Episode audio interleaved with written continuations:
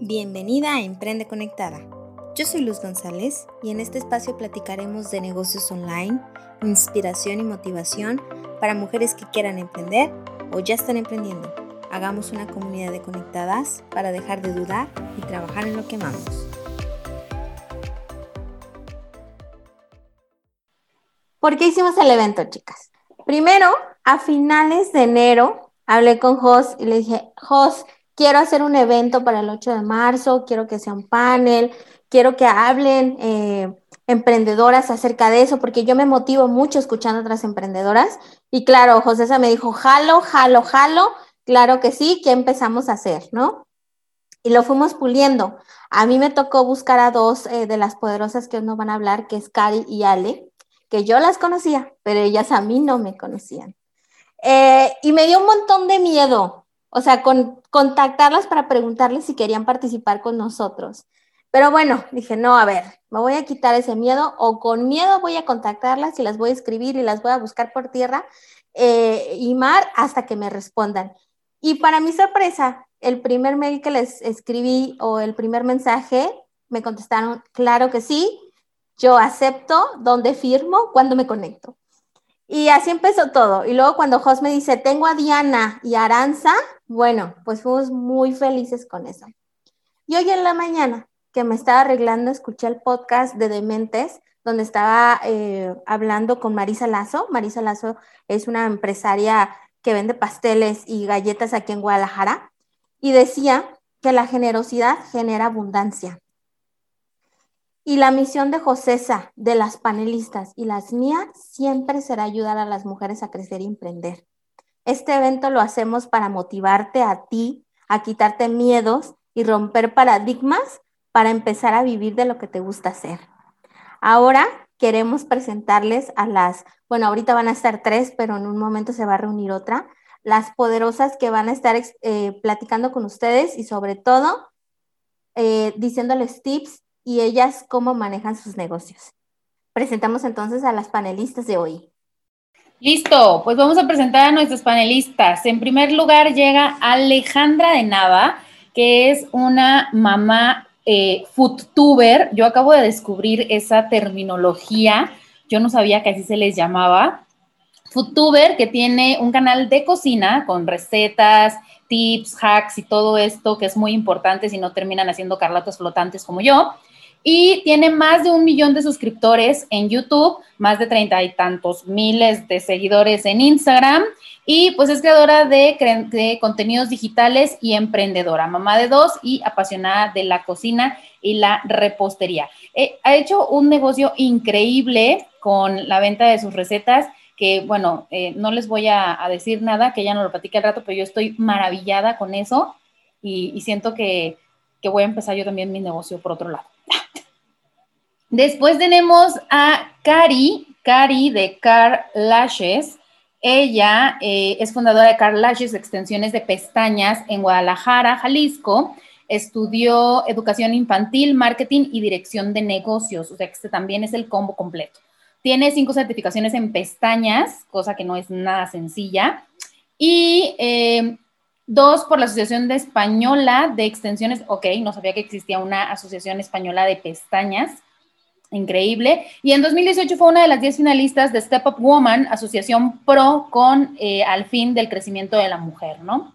Entonces, bienvenida, Cari. Muchísimas gracias por estar hoy con nosotros.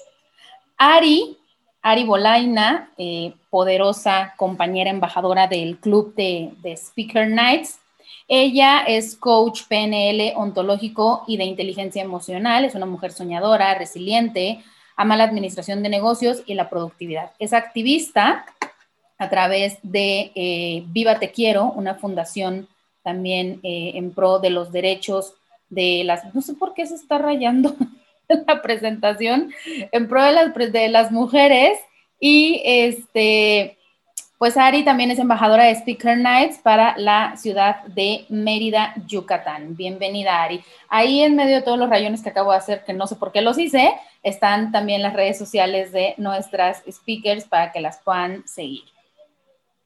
Y bueno, Diana Martínez Diana La Mamarazzi. Ella es hidrocálida, es de Aguascalientes, fundadora de una de las comunidades de mamás emprendedoras más importantes de Aguascalientes, Mamarazzi, y también del Hub de Emprendimiento y Incubación y Aceleración de Emprendedoras, Beautiful Darling.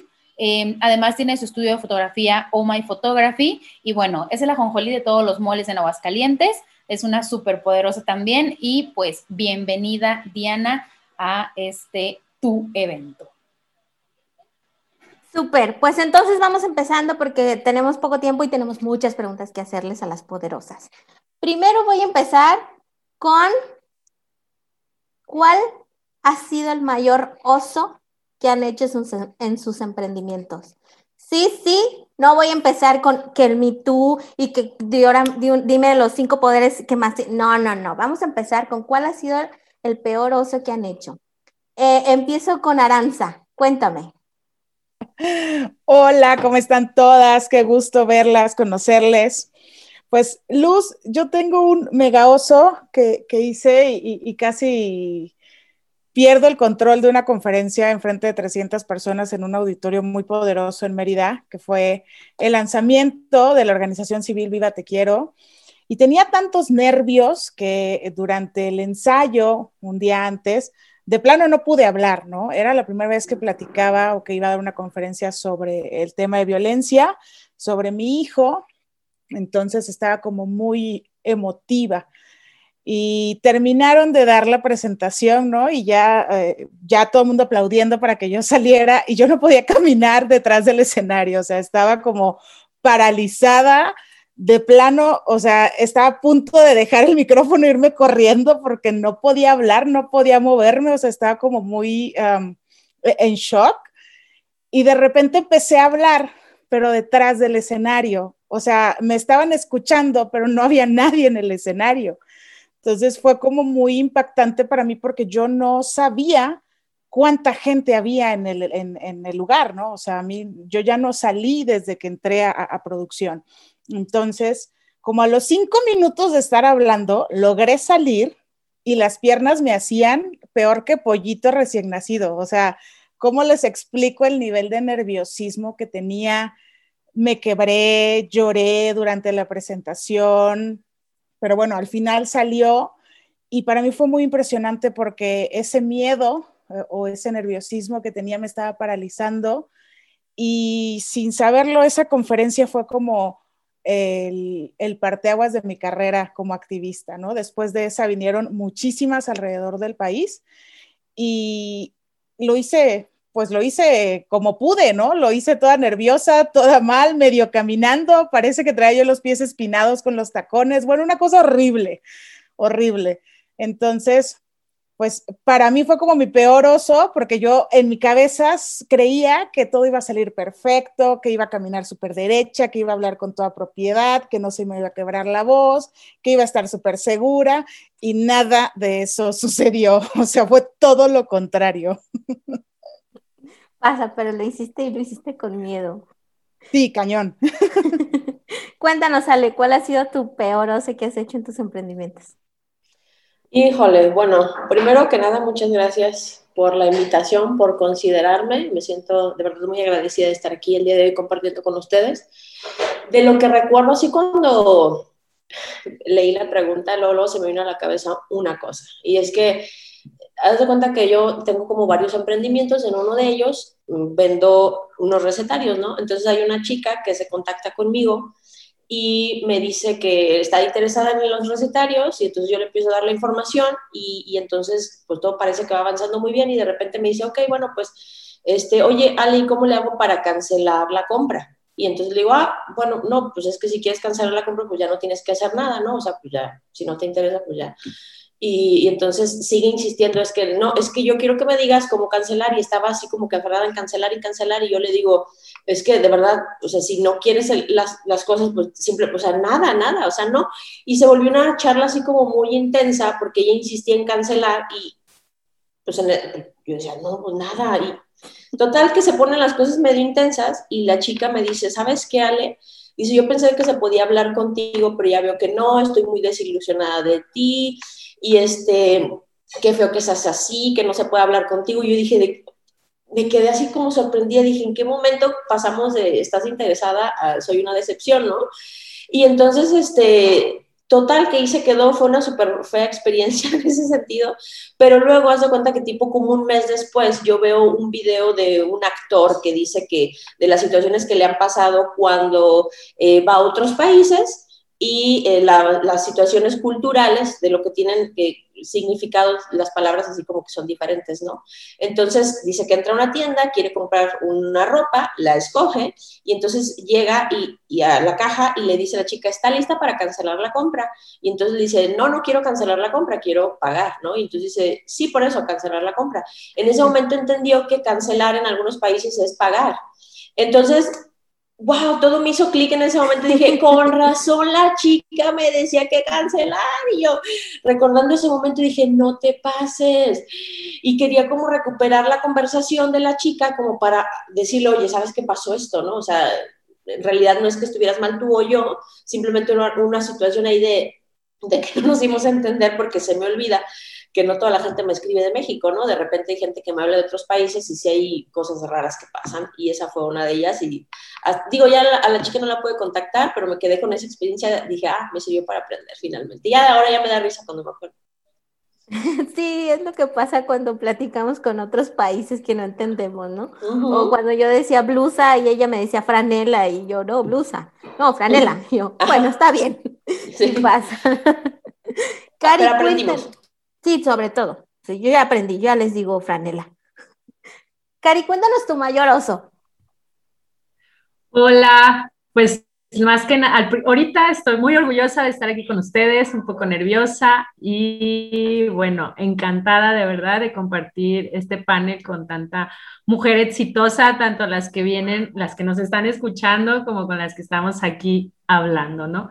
Este, bueno, pues uno de mis mayores osos que yo creo que voy a recordar toda la vida fue cuando yo comencé eh, la aplicación de extensiones de pestañas, pues literal iba a domicilio. Entonces, un día me contacta una chica eh, y me dice, oye, mira, yo ya me puse pestañas en todos los lugares habidos y por haber, y pues bueno, eres como mi última opción, ¿no? Si no me las dejas como me las pusieron en Nueva York, pues ya, me, me despido del mundo de las extensiones de pestañas, ¿no? Y yo, ah, no, sí, no, no, yo soy especialista, todo, voy a tu casa, chalala, pues ahí voy. Yo tiene su casa aquí en Guadalajara, entonces, vamos, ella vivía como a, mm, pegado al centro de Guadalajara, entonces de mi casa está como a unos 25 minutos. Entonces, pues ya llego, no, pues ya preparando todo, chalala, acuéstate, te voy a poner tus pestañas y todo. Y no, bueno, cuando saco el maletín, no traía el adhesivo. Y yo, no es cierto. O sea, oh, trágame tierra y escúpeme en Timbuktu, ¿sabes? yo decía, no, por favor, no puede ser. ¿Qué mal? No, no, no, dije, no, no puede ser. Bueno, entonces agarré calma y dije, mira, ¿sabes qué? O sea, te voy a ser súper sincera, este, el adhesivo en ese entonces se tenía que guardar en el refri. Le dije, ¿sabes qué? Literal, lo dejé en mi refri. O sea, pero vamos haciendo algo. Dame la oportunidad de ir por el adhesivo, o sea, regresar y te las pongo. Y de verdad, vas a quedar encantada. Te aseguro que mi trabajo te va a gustar. No, bueno, la chica dijo así como que, bueno, pues nomás porque eres mi última opción. regresé a mi casa, así corre para el adhesivo, regresé a su casa y se las puse. Y bueno, desde entonces hasta somos amigas. La verdad es que nos hicimos muy buenas amigas y ya siete años siendo mi clienta. O sea, ha sido muy bueno. Ese oso fue muy bueno. Y hasta ahorita es lo primero que guardas, ¿sí o no? El adhesivo. Sí, no, no, no, o sea, ya, me despedí del servicio a domicilio, ya no trabajo con ese adhesivo, pero de verdad ya no me vuelve a pasar, o sea, me pasó esa vez y ya dije, nunca más, siempre ya lo tenía listo, cuando tenía tu servicio ya tenía listo el adhesivo en la caja. Di, cuéntanos, ¿cuál ha sido tu peor oso? Hola, ¿cómo están? Qué gusto saludarlas. Bueno, pues yo creo que mi vida es un oso en general. siempre me la paso haciendo osos en todos lados, o sea, desde que una vez justamente iba a dar una de mis primeras pláticas en un escenario y tropezarme en las escaleras para llegar así, tipo, tipo video de Fail Army, eh, o ir a una sesión de fotos y que se me olvida la memoria y no puedo tomar fotos y la verdad es que a veces me considero medio Dory porque se me olvidan mucho las cosas.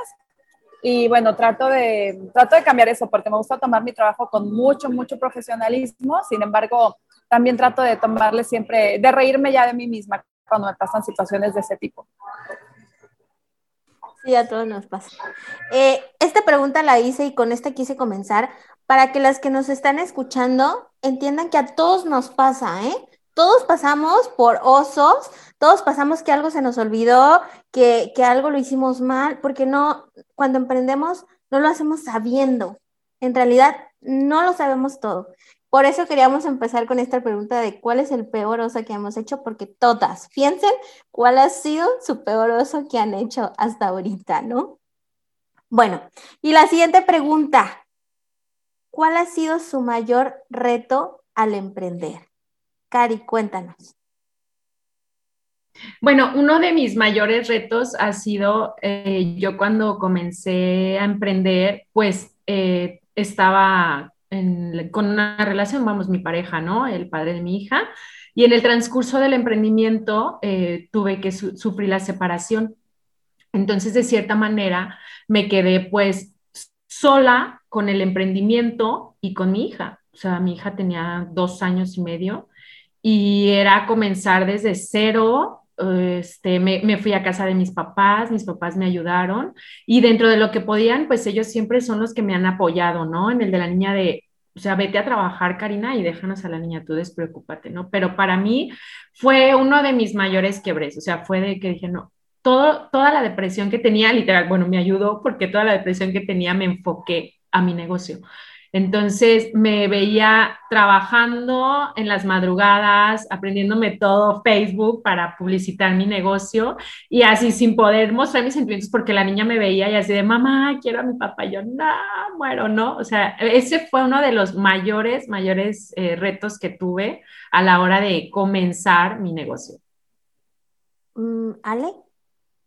Bueno, pues como les comentaba, tengo como varios emprendimientos y creo que en todo siempre mi, mi mayor reto, eh, yo escucho muchas personas que de repente dicen, es que no tengo dinero para empezar y yo les digo, pues en realidad el dinero nunca, uh, creo que no es un motivo como para no empezar. Curiosamente, en mi caso, no fue el dinero, pero sí fue creer en mí. Porque yo decía, por ejemplo, desde, ¿por qué vas a empezar un canal de cocina, por favor? O sea, tipo, no eres chef, o sea, y y siempre pensando como es que tienes que ser la mejor, como porque alguien vería tu contenido, ¿no? Y luego, pero ¿por qué voy a empezar a vender por internet? O sea, no estudié para eso, o sea, yo como por qué. Entonces es una constante falta de no creer en mí. Eh, digo, ya eso cambió, pero en un inicio eso fue, o sea, los cuestionamientos, ya sabes que uno suele ser como el peor juez de sí mismo y siempre era no me siento capaz, no me siento suficiente, te digo, y, haz de cuenta que muchas personas, es como si hubiera creado una especie de comunidad, como una tribu, gente a mi alrededor, que se encargó de hacerme ver eso que yo no veía. O sea, ni siquiera tienes que ser el mejor, pues, para comenzar. Y, en el momento en el que lo entendí, no inventes. Hubo un día, por ejemplo, una anécdota así rápido, yo haciendo mis videos y odiando el, resultado, veía el, los videos y decía, ay, qué vergüenza, o sea, o sea, ¿quién se va a poner a ver mi contenido, no? Y y recuerdo que empezaban a llegar los suscriptores y yo decía, pero ¿por qué se suscriben? O sea, ¿qué parte de no ver un montón de gente que hace las cosas más padres que yo, no? Y una vez una chica me dejó un comentario y me dice, eh, fíjate que yo veo tu contenido porque yo tengo ese mismo sartén feo que tú y esa palita vieja que tú. Dice, entonces siento que conecto contigo. Dice, entonces siento que sí me van a salir las cosas. Porque luego cuando veo al chef así súper wow, ultra plus, ¿no? Iluminado, que saca dos unicornios del refrigerador y su vajilla es de porcelana y no sé qué, pues siento que yo y él nomás no, no estamos en la misma onda, ¿no? Digo, finalmente ya no tengo esa misma palita fea y todo, pero bueno, no, de hecho la palita sí la tengo, pero el sartén, digo, ya lo cambié. Pero en ese momento entendí que ni siquiera tienes que ser, por así decirlo, sabes, el mejor. Todo el mundo conecta con las personas. En el mm, periodo o en el nivel de conciencia en el que estés, siempre va a haber alguien con quien conectas y vas a tener una comunidad. Eso es lo padre de estar en, los negocios que son en Internet, pues, ¿no? Ahora que justamente tú hablas de emprendiendo conectadas, pues. Sí, exacto. Exacto, yo he visto videos de Ale, desde, bueno, Ale y yo somos una misma y ella está en mi cocina ahí. Entonces, he visto videos bien viejitos donde sí es cierto, o sea, sí saca todas sus cositas y y hay cosas que yo no sé, chicas, como que es la cúrcuma. Yo no sé qué es la cúrcuma. Disculpen, pero yo no sé qué es eso. Entonces, si ella, si ese ingrediente no está en esa receta, digo, ese es mía. O si el video dura cinco minutos, digo, ese es mi video, porque luego si dura 20, dije, no, yo voy a durar tres horas ahí en la cocina. Muchas gracias, Ale. Di, cuéntanos, ¿cuál ha sido tu mayor reto al emprender? Bueno, creo que es un reto muy común y, lo, voy a mencionar porque es es el lugar donde todos vamos a estar, el creer en ti misma. Ese reto de decir, puedo lograrlo, yo quiero, o sea, yo quiero tener una vida que me lleve a tal, pero no cambiamos cosas, no hacemos cosas diferentes para llegar a esa situación. Entonces, el, el reto de ser constante, de, por ejemplo, ah, estar aquí ahorita haciendo esta transmisión representó un reto. O sea, desde píntate la boquita tal vez, o peínate, o tenía una junta y me vine corriendo, y son cosas que al final, hace, o sea, lograr que hacer que las cosas sucedan es un reto todos los días. Y en todas. O sea, creo que el, lo principal es el hecho de, de creértela y mover las manitas desde mandar un mail, ¿no?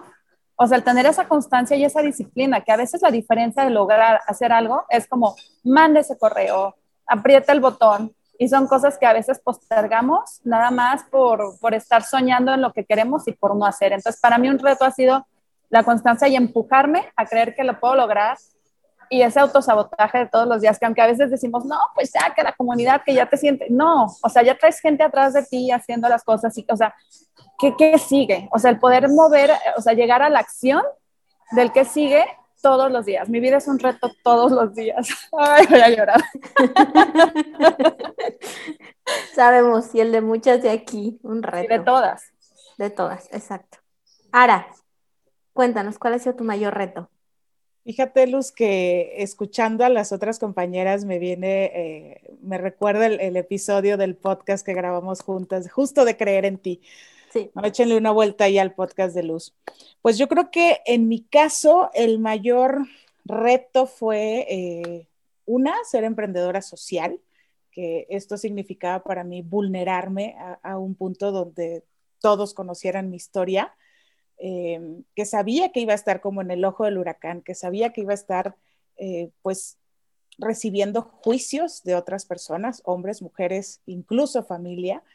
Entonces, el, justo el creer en mí fue lo que me hizo o lo que me ayudó a impulsar este emprendimiento social y a decir, pues hacia allá voy, ¿no? Hacia allá voy y esto es lo que quiero y, quiero ayudar a otras mujeres y entonces ponerme al servicio de ellas, ¿no? Pero el mayor reto fue sentirme vulnerable. Uf, que es algo muy cañón, ¿eh? Porque todas nos sentimos en algún momento vulnerables, muy, muy cañón. Y la siguiente pregunta que quiero decirles, José me dijo, esta tiene que estar sí o sí en la lista. me dijo, ¿cuál es el momento decisivo? Eso, ese momento que tú dijiste es que tengo que emprender. ¿Cuál fue ese momento? Eh, Aranza, cuéntanos. Ya, lo tengo, perfecto. Fíjate que yo muchos años fui Godín, felizmente Godín, amaba mi trabajo pero en el momento que dije, hasta aquí, ya no quiero nada con el tema corporativo como empleada, voy a emprender de lleno, dedicarme 100% al emprendimiento, fue cuando eh, dejé de disfrutar lo que estaba haciendo todos los días, ¿no? O sea, cuando ya levantarme para ir a trabajar era pesado, era, ay, tengo que ir a la oficina, ¿no? En ese momento dije, basta, o sea, de aquí voy a dedicarme 100% al emprendimiento ¿Cómo? Ya lo vemos después, pero en ese momento la decisión fue esa, ¿no? Ese fue el punto de quiebre donde ya eso estaba afectando la relación con mi hijo, la relación con mi esposo y mi salud emocional. Wow, ok. Ale, ¿cuál fue ese momento? Pues fueron, creo que dos. Uno, este, haz de cuenta que yo en realidad siempre como que tuve muy claro de, ay, no tolero trabajar para alguien, o sea, me costaba mucho trabajo, dije, y como para que eso pasara, dije, pues tengo que ser ya sabes, mi propia jefa, ¿no? Entonces tenía que hacer algo así. Lo único que, el único pedacito así que estuve como bajo cargo de alguien fue cuando hice mi servicio social, que fue la Comisión para la Regularización de la Tenencia de la Tierra. Estuve ahí y dije, ay, como que esto me da comezón, como que no me ayuda.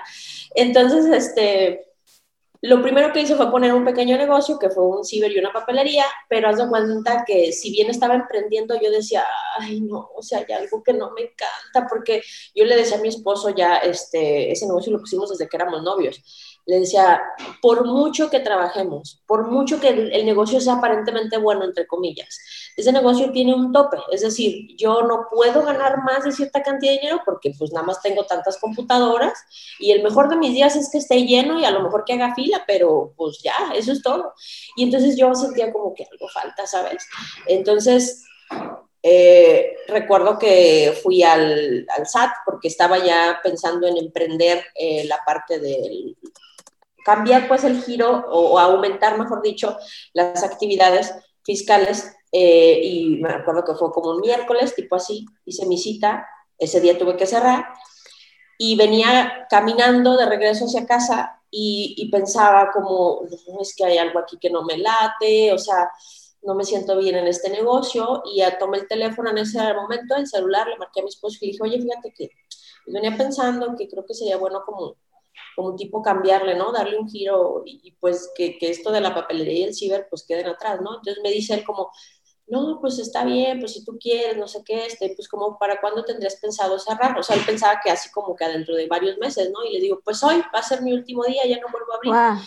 Entonces, este, tomé un letrero así en una hojita y puse cerrado permanentemente. Te estoy hablando que yo tenía en el ciber todo surtido, pues ya sabes, lo de la papelería lleno, o sea, no fue como que me haya preparado un proceso así de que, pues voy dejando de surtir, que se vaya acabando, que vaya bajando el stock, porque dije, mi tiempo vale un montón, o sea, todo esto es pérdida de tiempo, yo puedo estar generando más y en ese momento te cuenta que me empoderé y dije, es que yo merezco más, ¿no? Entonces, ese fue uno y otro fue, eh, antes de eso, años antes de, de emprender eso, eh, iba caminando con mi hijo de la mano, ya lo tenía, estaba chiquito, y fue la única vez en, las que, en la que tuve que ir al mercado para comprar las cosas para hacer de comer, pero ese día no, no podía comprar como que lo que yo quisiera. No era como, ay, a ver qué se me antoja, no, fue, a ver para qué me alcanza. Iba contando las monedas y dije, qué sensación tan más horrible sentí. Dije, ¿en qué momento permití que llegara esto? O sea, más nunca lo voy a volver a permitir. Entonces, no sé, yo de repente ahora les digo, no sé qué tanto punto de quiebre tengan otras personas como que necesites pasar por hambre, necesites pasar por miseria, no sé qué, pero creo que no está bien revolcarte en tu miseria, creo que a la primera de incomodidad, salte de ahí, o sea, salte de ahí, y fue lo que hice. Entonces, por eso creo que esos dos los tengo muy marcados. Wow, yo lo hubiera cerrado así, cerrado, pero no, wow, qué, qué, qué gallas. Eh, Cari. Este, mira, pues a mí, eh, cuando yo comencé mi negocio, fue, me, fui a Mérida eh, en una situación, bueno, tuvimos un emprendimiento aquí, en ese entonces el papá de mi hija y yo, no funcionó.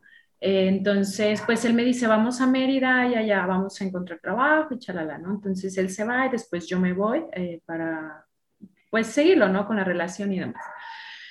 Y pues bueno, fue peor. La verdad, sí, yo rápido encontré trabajo. Ahí fue donde eh, me di cuenta del tipo de, de, servicio que hacían de extensiones de pestañas. Eh, ahí en Mérida, porque estuve encargada en un, como en un spa de unos españoles y este, ponían pestañas, pero no como las que yo conocía, porque yo ya había vivido en España, entonces ya había visto otros servicios y yo decía, no, es que no, no las ponen igual y no es un buen servicio, ¿no? Entonces, pues la verdad es que económicamente nos iba muy, muy mal.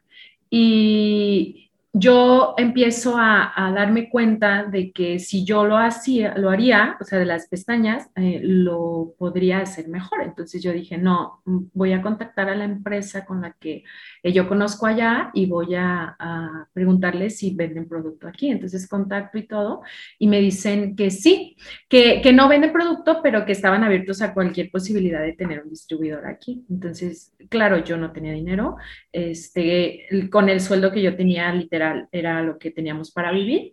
Y, y dije, bueno, sí, sí lo empecé a pensar, dije, no, sabes que yo creo que sí va a ser una oportunidad, eh, pero no tenía dinero para empezar tampoco y traer todo lo que te necesitaba, aunque sea para comenzar con unas pequeñas aplicaciones de extensiones. Por X o Y tenemos que movernos de Mérida este, unos días para abajo, ¿no? Un poquito más abajo y fuimos a Cancún y tal. Entonces, pues cuando llegamos ahí a Cancún, él iba de trabajo y recuerdo que en ese pasaron dos, tres días y bueno, pues yo ya no tenía ropa limpia, eh, traía a mi niña en brazos y recuerdo que iba por, el, por una calle en mercado y, este, y como dice Ale, o sea, iba con 20 pesos en la bolsa y dije, no, o sea, ¿qué estoy haciendo? Dije, no, no puede ser, o sea, mi vida no puede ser así. No, ni siquiera en los, en, cuando viví sola, ni siquiera cuando me fui de aquí, vivía así. O sea, algo está mal en mi vida y, y no, no soy yo, o sea, dije, no soy yo, algo está muy mal en mi vida de lo que estoy haciendo. Entonces ahí fue cuando me vi en esa, en esa precariedad y dije, no, no, yo no es la vida que quiero para mi hija ni, ni para mí.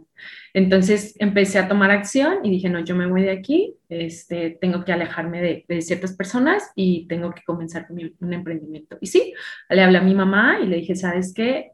Creo fielmente que este emprendimiento va a ser muy bueno y, préstame dinero, ¿no? Y me dijo, sí, hija, sí, vente, regrésate y yo te apoyo. Y sí, me regresé y comencé y sí, mira, sí fue muy bueno. Sí pegó, sí pegó. Diana, cuéntanos, ¿cuál fue ese momento que dijiste, tengo que emprender? Así como mi vida está llena de osos, está llena de momentos. Te voy a platicar por qué.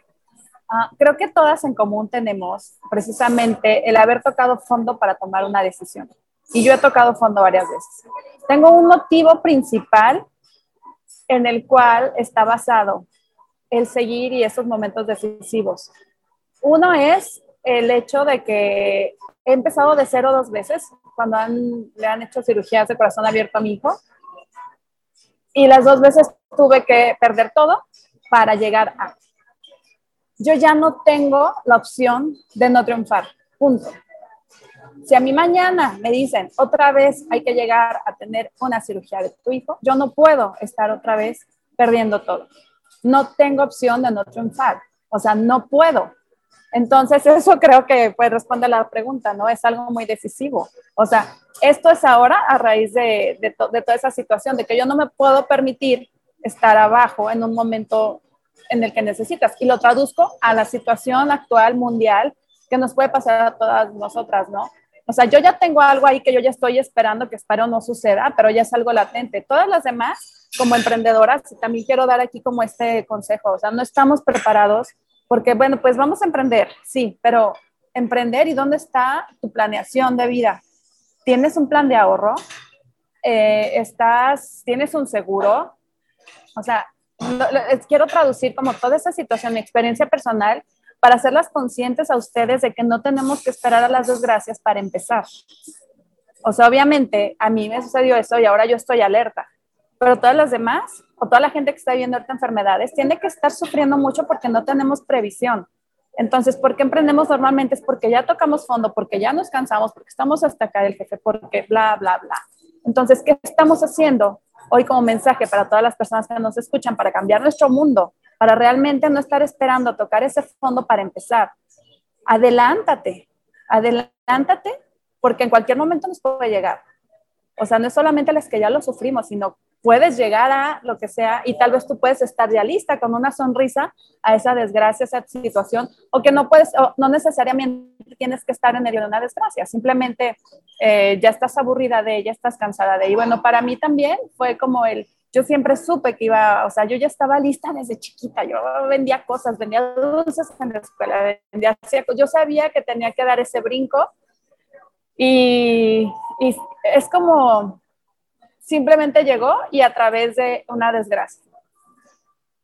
Entonces eso me hizo, me motiva muchísimo todos los días y me motiva mucho poder pasar la voz e inspirar a muchas mujeres que puedes estar en el lodo, en la desgracia, en el hoyo del hoyo, en lo más oscuro y te lo puedo garantizar que si tienes un porqué, vas a salir y lo vas a lograr y vas a llegar a donde quieras.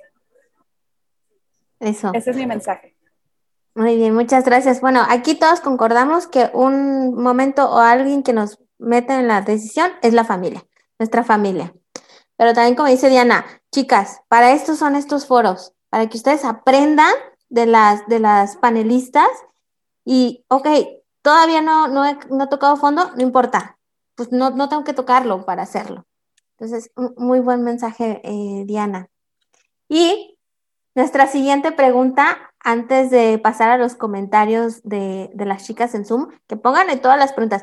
Este es el espacio y el momento cuando ustedes dicen, ay, es que a quién le preguntaría, este es el espacio. Háganle sus preguntas. ¿Cómo manejan? Y esta ay, a todos nos pega.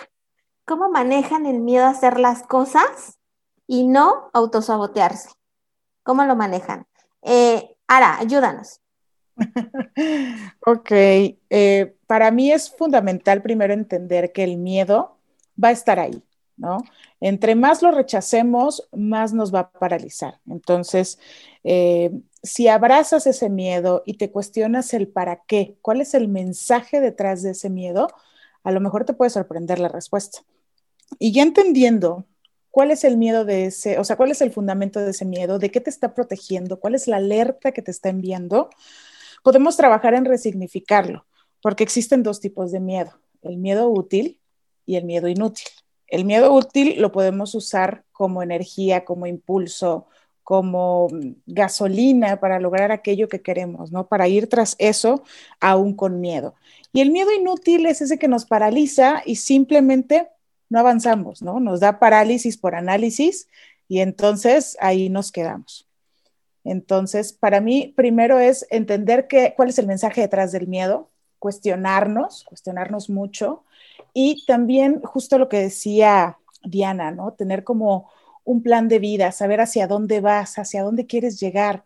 Lo que estás haciendo hoy te está acercando a la vida que quieres tener mañana. Es importante que tengamos claridad. Eh, aunque sea de manera general, ¿no? Para poder ir eh, avanzando hacia esa meta. Entonces, si tú tienes claro hacia dónde vas y entonces utilizas el miedo a tu favor, puedes ir paso a paso. Obviamente habrá algunos momentos donde el autosabotaje se presente y el síndrome del impostor eh, asome la cabeza, pero si tú estás segura de lo que estás haciendo y para qué lo estás haciendo y cuál es la alerta que hay detrás del miedo y tomas precaución, vas por ello vas por ello de una manera más sencilla. Súper. Cari. Cari, ¿cómo manejas esos miedos y el autosabotaje? Aquí estoy, ya está. Mira, yo, este, yo soy de las que digo, sí, sí, lo voy a hacer, lo voy a hacer. Y yo sola me lo mato, ¿eh? Creo que como todas. o sea, yo digo, ay, no, qué miedo, ay, no, no es cierto, no se crean, siempre no. Entonces, este, la única manera en la que lo, lo manejo es haciéndolo, o sea, porque a veces más lo pienso, menos lo hago, o sea, ya digo, lo tengo que hacer, o sea, lo hago, lo hago, y con todo y miedo lo hago. ¿Qué puede pasar? O sea, de verdad, ¿qué puede, qué puede pasar? No, nada, que me critiquen, que me digan, ay, güey, la hiciste mal, la cagaste. Pues ya qué, o sea, me queda un aprendizaje a mí, pero yo lo que hago es Haz cuenta que me dicen, aviéntate, yo ahí voy, ¿eh? Yo, tú, tú, tú, tú, yo me aviento, o sea, de verdad, ese tipo de cosas. Si lo pienso a lo mejor unos días antes y digo, no, es que esto no, no, no, no está bien, o, o yo solo intento, pero digo, nada, lo voy a hacer, total, ¿Qué, ¿Qué, puedo perder? Digo, ya emprendí, ya hice, ya des... no, no, no, no puedo perder nada, de verdad, no puedo perder nada. Entonces, más que el aprendizaje me queda. Yo es la manera en la que lo hago. O sea, a veces me dicen, es que yo no sé cómo no te da, o, eres bien cabezona. Yo no, es que es la manera en la que, la única forma en la que lo, lo enfrentas, el miedo, haciendo las cosas, ¿sabes? Haciéndolo y que no te importe lo que digan los demás. Algo súper importante y que esto sí es algo que, quiero como comentarles a las chicas, es que sigan su intuición. Yo creo que muchas veces callamos esta parte de la intuición y nos dejamos llevar por lo que nos digan o por lo racional, ¿no? Entonces, a mí me ha pasado muchísimo, varias veces, que mi intuición tenía la razón, o sea, yo sentía que eso, o sea, iba a pegar, que eso yo la iba a reventar con eso. Entonces, no le hacía caso hasta después, ya digo, ay, ¿cómo no hice caso? O sea, yo sentía que sí iba a funcionar. Entonces, muchas veces hay que callar un poco lo racional y aventarnos por la intuición, ¿sabes? Súper, gracias, Cari. Diana. Gracias. ¿Cómo manejas eh, el miedo a hacer las cosas? El miedo, eh, voy a hablar hoy mucho del gran maestro que tengo, que es mi hijo, ¿no? El que me hizo vivir toda esta situación donde tuve mucho miedo. Y él yo creo que ahora representa para nosotros el mayor maestro, tanto para mi esposo, para mí, para toda mi familia. O sea, siempre de ahora, desde que nos pasó lo que nos pasó, nuestro, nuestra medida para hacer las cosas es la vida y la muerte, así de fácil. Estás vivo, hazlo. Si no estás muerto, no vas a poder hacer nada. Entonces, cuando tengo mucho miedo y digo, ¿cómo lo va a hacer? ¿Cómo va a pagar? ¿Cómo voy a atreverme si nadie me pela y se habla de mí? Ya, ya son cosas que este, este camino de emprender, este camino de, de, tener esta comunidad me ha llevado a aprender a que las cosas se me resbalen. Claro que soy humano, claro que me puede doler algo, pero ahora lo haga, me duele, lo tomo, lo digiero y lo suelto. Entonces, para mí el miedo es, me, me, pega. Yo no creo que, o sea, si tú un día dices que ya no tienes miedo, creo que ya no eres humano, ya no estás bien, o sea, o tu ego ya está demasiado alzado, no sé. O sea, yo, no, yo sé que yo nunca voy a dejar de, de sentir miedo, pero mi medida siempre va a ser la vida y la muerte. O sea, soy súper extrema. O sea, si yo no me voy a morir, lo hago, punto. O sea, creo que no hay de otra. O sea, yo lo hablo con mis hijos como un changuito. Les digo siempre, aquí tú tienes arriba tu changuito siempre que es el que te está diciendo, uy, algo va a pasar, van a decir. Entonces, nada más les digo, acaricien a su changuito, niños, acaricienlo, aprendan a vivir con él. Y cuando empieza a hablar ese changuito, cálmenlo, cálmate, changuito, aquí estás, aquí estoy, sé que no te vas a ir nunca, pero voy a aprender a vivir contigo y voy a aprender a ser tu amiga y al final tratar de, de entender que cuando lo sientes es, es bueno porque después, si tú llegas a sentir eso y vences el obstáculo, tu vida va a tener más sentido y va a tener más valor a cuando las cosas son fáciles. Cuando te dan todo, así de que, a ver, mijo, aquí te dan, van 10 mil, 20 mil pesos para que inviertas, no pasa nada, aquí está tu papi. A cuando tú trabajaste por ello y tuviste que pagarlo, vencer ese miedo va a hacer que tu panorama sea muy diferente a una persona que tiene todo fácil. Entonces, disfruten su miedo, acaricienlo y piensen en las gentes que son menos afortunadas de ustedes, están viviendo una enfermedad, están en una situación de vida o muerte, que no tienen brazos, que no tienen piernas. Porque esa gente sí hace cosas y tú que tienes todo no te atreves. Ese es mi mensaje. Uy, uf, uf, uf. Acaricien el changuito. Yo aquí lo tengo, ¿eh, muchachos? Todo el tiempo. Acaricienlo, acarícialo, aprende a acariciarlo. Sí. Ale, cuéntanos. Bueno, pues a mí me pasa algo muy similar a lo que dice Diana. Yo pasé por ansiedad hace como dos años y medio, conocí a la ansiedad en mi vida. Eh, después de descartar que fuera una situación de salud, porque empecé con taquicardias y cosas así medio intensas, este, pues ya me terminó en el psicólogo. Mi psicóloga, que es una persona que, digo, ya ahorita ya me dieron de alta, pero con ella aprendí muchas cosas. Parte de ello es esto que mencionaba Diana. Y yo antes tenía la idea de que tenía que enfrentar mi miedo, tenía que vencer mi miedo, como si fuera el enemigo, ¿no? Entonces ahora entendí que el miedo es literal necesario. Eh, nunca se va a ir, eh, incluso es como mi amigo, o sea, es útil, ¿no? Entonces, cuando llegan todos esos pensamientos negativos, los escucho, ¿no? Este, a veces tengo días donde a lo mejor me dan ganas de llorar, a lo mejor me invade el miedo y entonces como lo dejo ser, ¿no? Que me, órale, si vamos a sentir miedo, lo vamos a sentir bien chido, ¿no? Y, este, y después de eso, lo escucho exactamente, a ver, ¿de dónde viene ese miedo? ¿Es real? ¿Me lo estoy imaginando? O sea, es una combinación de si es útil o me estás contando unas historias bien acá de vaqueros, ¿no? Y es como si fuera una dualidad en mi, en mi cabeza. Una parte eh, que está ocupada por el miedo y que me dice todo eso, y luego la parte racional que entonces se pone a explicarle como si fuera un niño chiquito que tiene miedo a todo. A ver, de la misma manera como le explicaría a tu hijo si tiene miedo, ¿no? A ver, ¿a qué le tienes miedo? No, pues es que se van a reír de mí, que no sé qué, y te va a pasar algo, se te va a caer un brazo porque se ríen de ti, o que te vas a morir, o que... No, pues no, ah, ok este, pero es que qué tal que no vendo, no sé, las que luego de repente quieren iniciar un negocio. Entonces es como, a ver, ¿acaso tú tienes, digo, si vienes una posibilidad no vender, ¿Acaso tú tienes información confidencial que nadie más sepa, donde te dijeron que no vas a vender nada? Pues no, realmente no es una certeza, ¿no? Entonces, eh, tú te vas a encargar, y es lo que yo trato como de decirles muchas veces a las mujeres que siguen mi cuenta, porque está siempre ese miedo presente y les digo, no, ni, ni te pelees con el miedo, es más, abrázalo. Abrázalo, escúchalo, porque está ahí para ayudarte.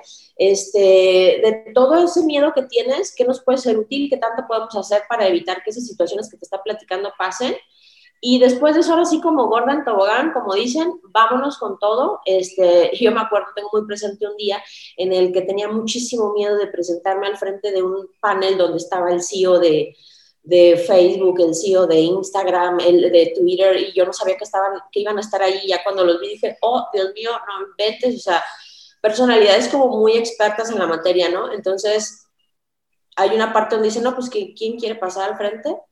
Y entonces de cuenta, yo estaba paralizada, paralizada, paralizada de miedo, pero yo ya sé que ahí está mi parte racional, la parte que me empuja es la que me hace bullying, por así decirlo, y me avienta todo lo que tengo miedo, y le doy las gracias de existir esa parte en mi cabeza, y entonces yo levantando la mano de yo y la otra parte en mi, en, mi cuerpo diciendo, ¿qué hiciste? Dios baja la mano, o sea, ¿qué hiciste? ¿No? Entonces, este, y ya me pasaba al frente y estaba así, yo sentía que estaba temblando así, ya después vi el video y no se notaba, pero yo me sentía que estaba como gelatinita y, este, y empecé a hablar y te digo que siempre es esa dualidad, pero ahora entiendo que está bien, no se va a ir el miedo, es mi amigo. Entonces, no traten de vencerlo, simplemente más bien utilícenlo como una herramienta. Eso creo que sería mi, mi consejo. Muy bien. Sí, ya, ya cuando yo, yo, siento mucho miedo cuando se me está quebrando un poquito la voz, digo, oh, oh, síndrome, hazte changuito, o sea, yo acariciando al changuito para, vuelve a tu zen, vuelve a tu zen. Sí. Bueno, y ahora estamos, eh, eh, antes de pasar a las siguientes preguntas, me gustaría que empezáramos la primera ronda de las chavas que nos están eh, escuchando y Josesa va a estar aquí con todas preguntándole qué es lo que, qué dice el público, qué dice el público, Jos. Pues mira, eh, todas están mandando saludos, eh, nos están compartiendo por ahí también sus cuentas de Instagram para que podamos apoyarnos entre todas, seguirnos, comentarnos, darnos likes. Eh, y bueno, por aquí la primera pregunta que la hicieron desde casi el inicio dice, amigas, ¿cómo decidir comenzar? ¿Cómo saber qué es lo que real, qué es lo que realmente quieren? ¿Quién la quiere contestar? Ale, vas creo que hay veces que no necesariamente vas a comenzar con el top de, ay, no inventes, yo siempre quise ser astronauta o yo siempre quise tener un restaurante.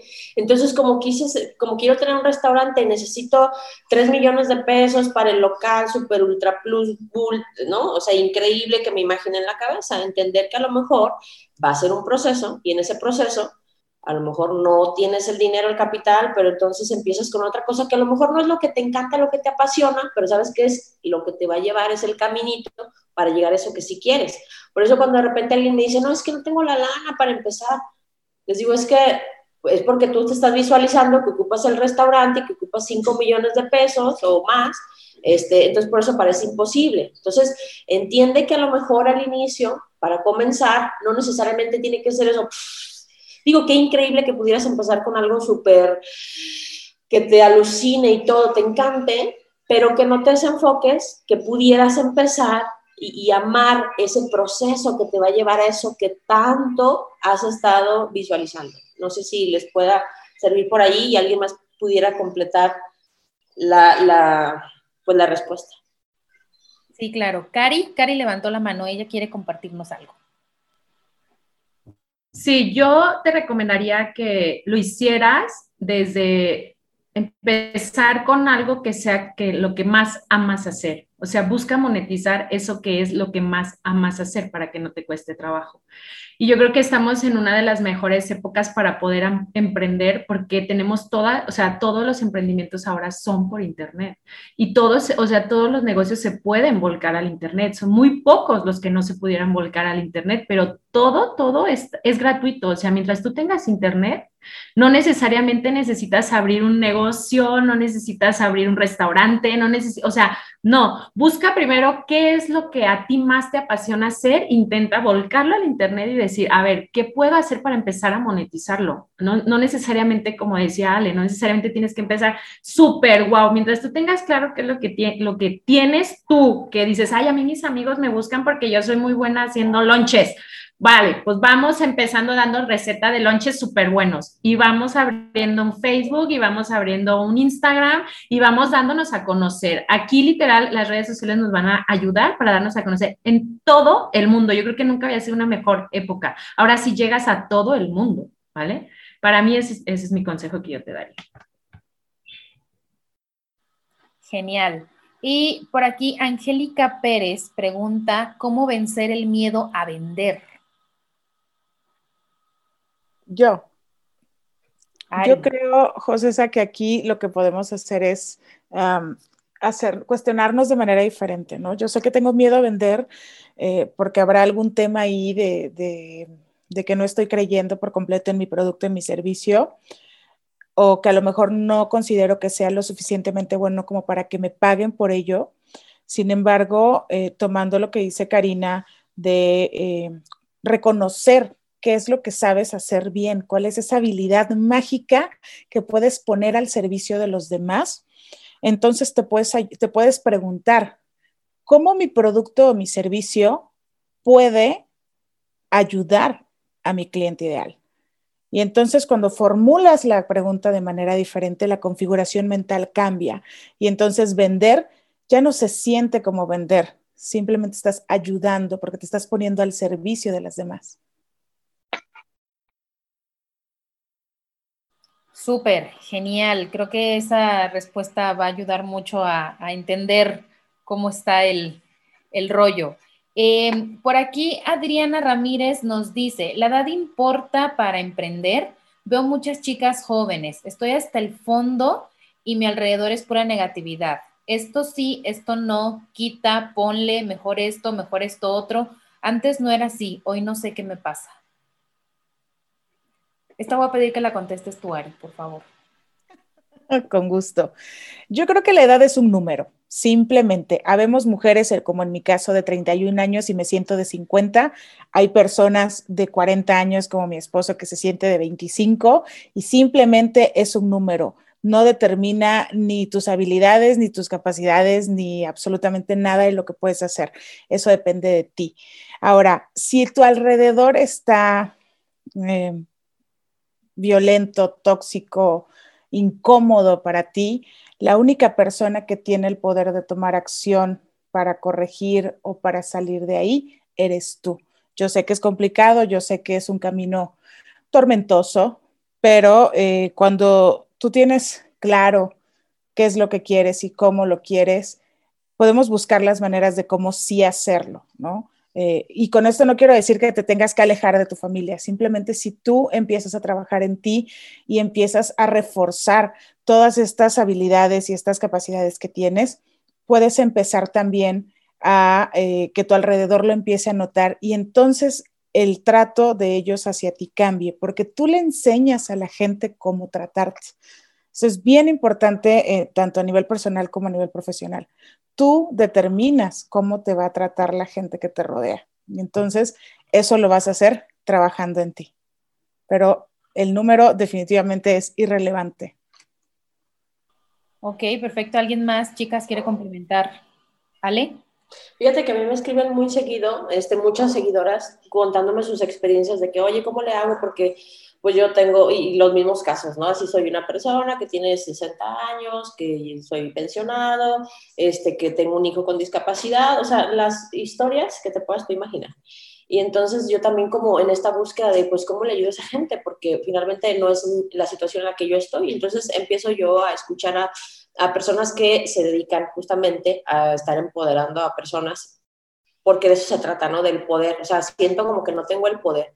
Y, y yo escuchaba un, no recuerdo ahorita el nombre, de, de, creo, que, creo que fue Juan Diego Gómez, si mal no recuerdo, que decía él, ¿qué pasa cuando estás en un entorno tóxico y ese entorno es tipo tu esposo, tus hijos, tu mamá, ¿no? Entonces dices, pues, ¿qué hago? Es que te dicen, no, pues aléjate de la gente tóxica, me voy de la casa o cómo, ¿no? Entonces, eh, y decía, no, ni siquiera, y luego te dicen, rodeate de gente positiva, pero estoy todos los días 12 horas en la oficina, ¿de qué me estás hablando? ¿no? O sea, ¿para dónde me hago? Y entonces decía, fíjate, tan sencillo como que, por ejemplo, eh, me imagino yo esa mujer de 54 años que escribe, y me imagino que está lavando los trastes, ¿no? Todos los días lo tiene que hacer, entonces mientras que está lavando los trastes, mira, se puede poner el celular, los audífonos, no sé, y ponerse un podcast de alguien que le esté sumando, que esté hablándole positivo, que le empodere y que a pesar de que el otro, el marido, lo que sea, le esté diciendo que no se puede, que está bien difícil, que la pandemia, que no sé qué, que entonces ya sabes todas las cosas negativas, entonces de este lado te cierras así, te pones sus audífonos y entonces te pones a escuchar a gente que te está no sé si te ha pasado que escuchas a gente que te habla tan padre, así como que se la cree y cree en ti y te mira los ojos y te dice tú sí puedes y que dices, ay, no sé qué pasó, pero como que siento que me quiero comer al mundo, ¿no? Entonces, este, dejas de lavar los tres y a lo mejor un día ya te pones a escuchar un cursito acerca de cómo abrir un Instagram, de cómo, y, un día te agarras el, pierdes el miedo y le empiezas a picar al celular, porque yo he hablado con mi mamá y dice,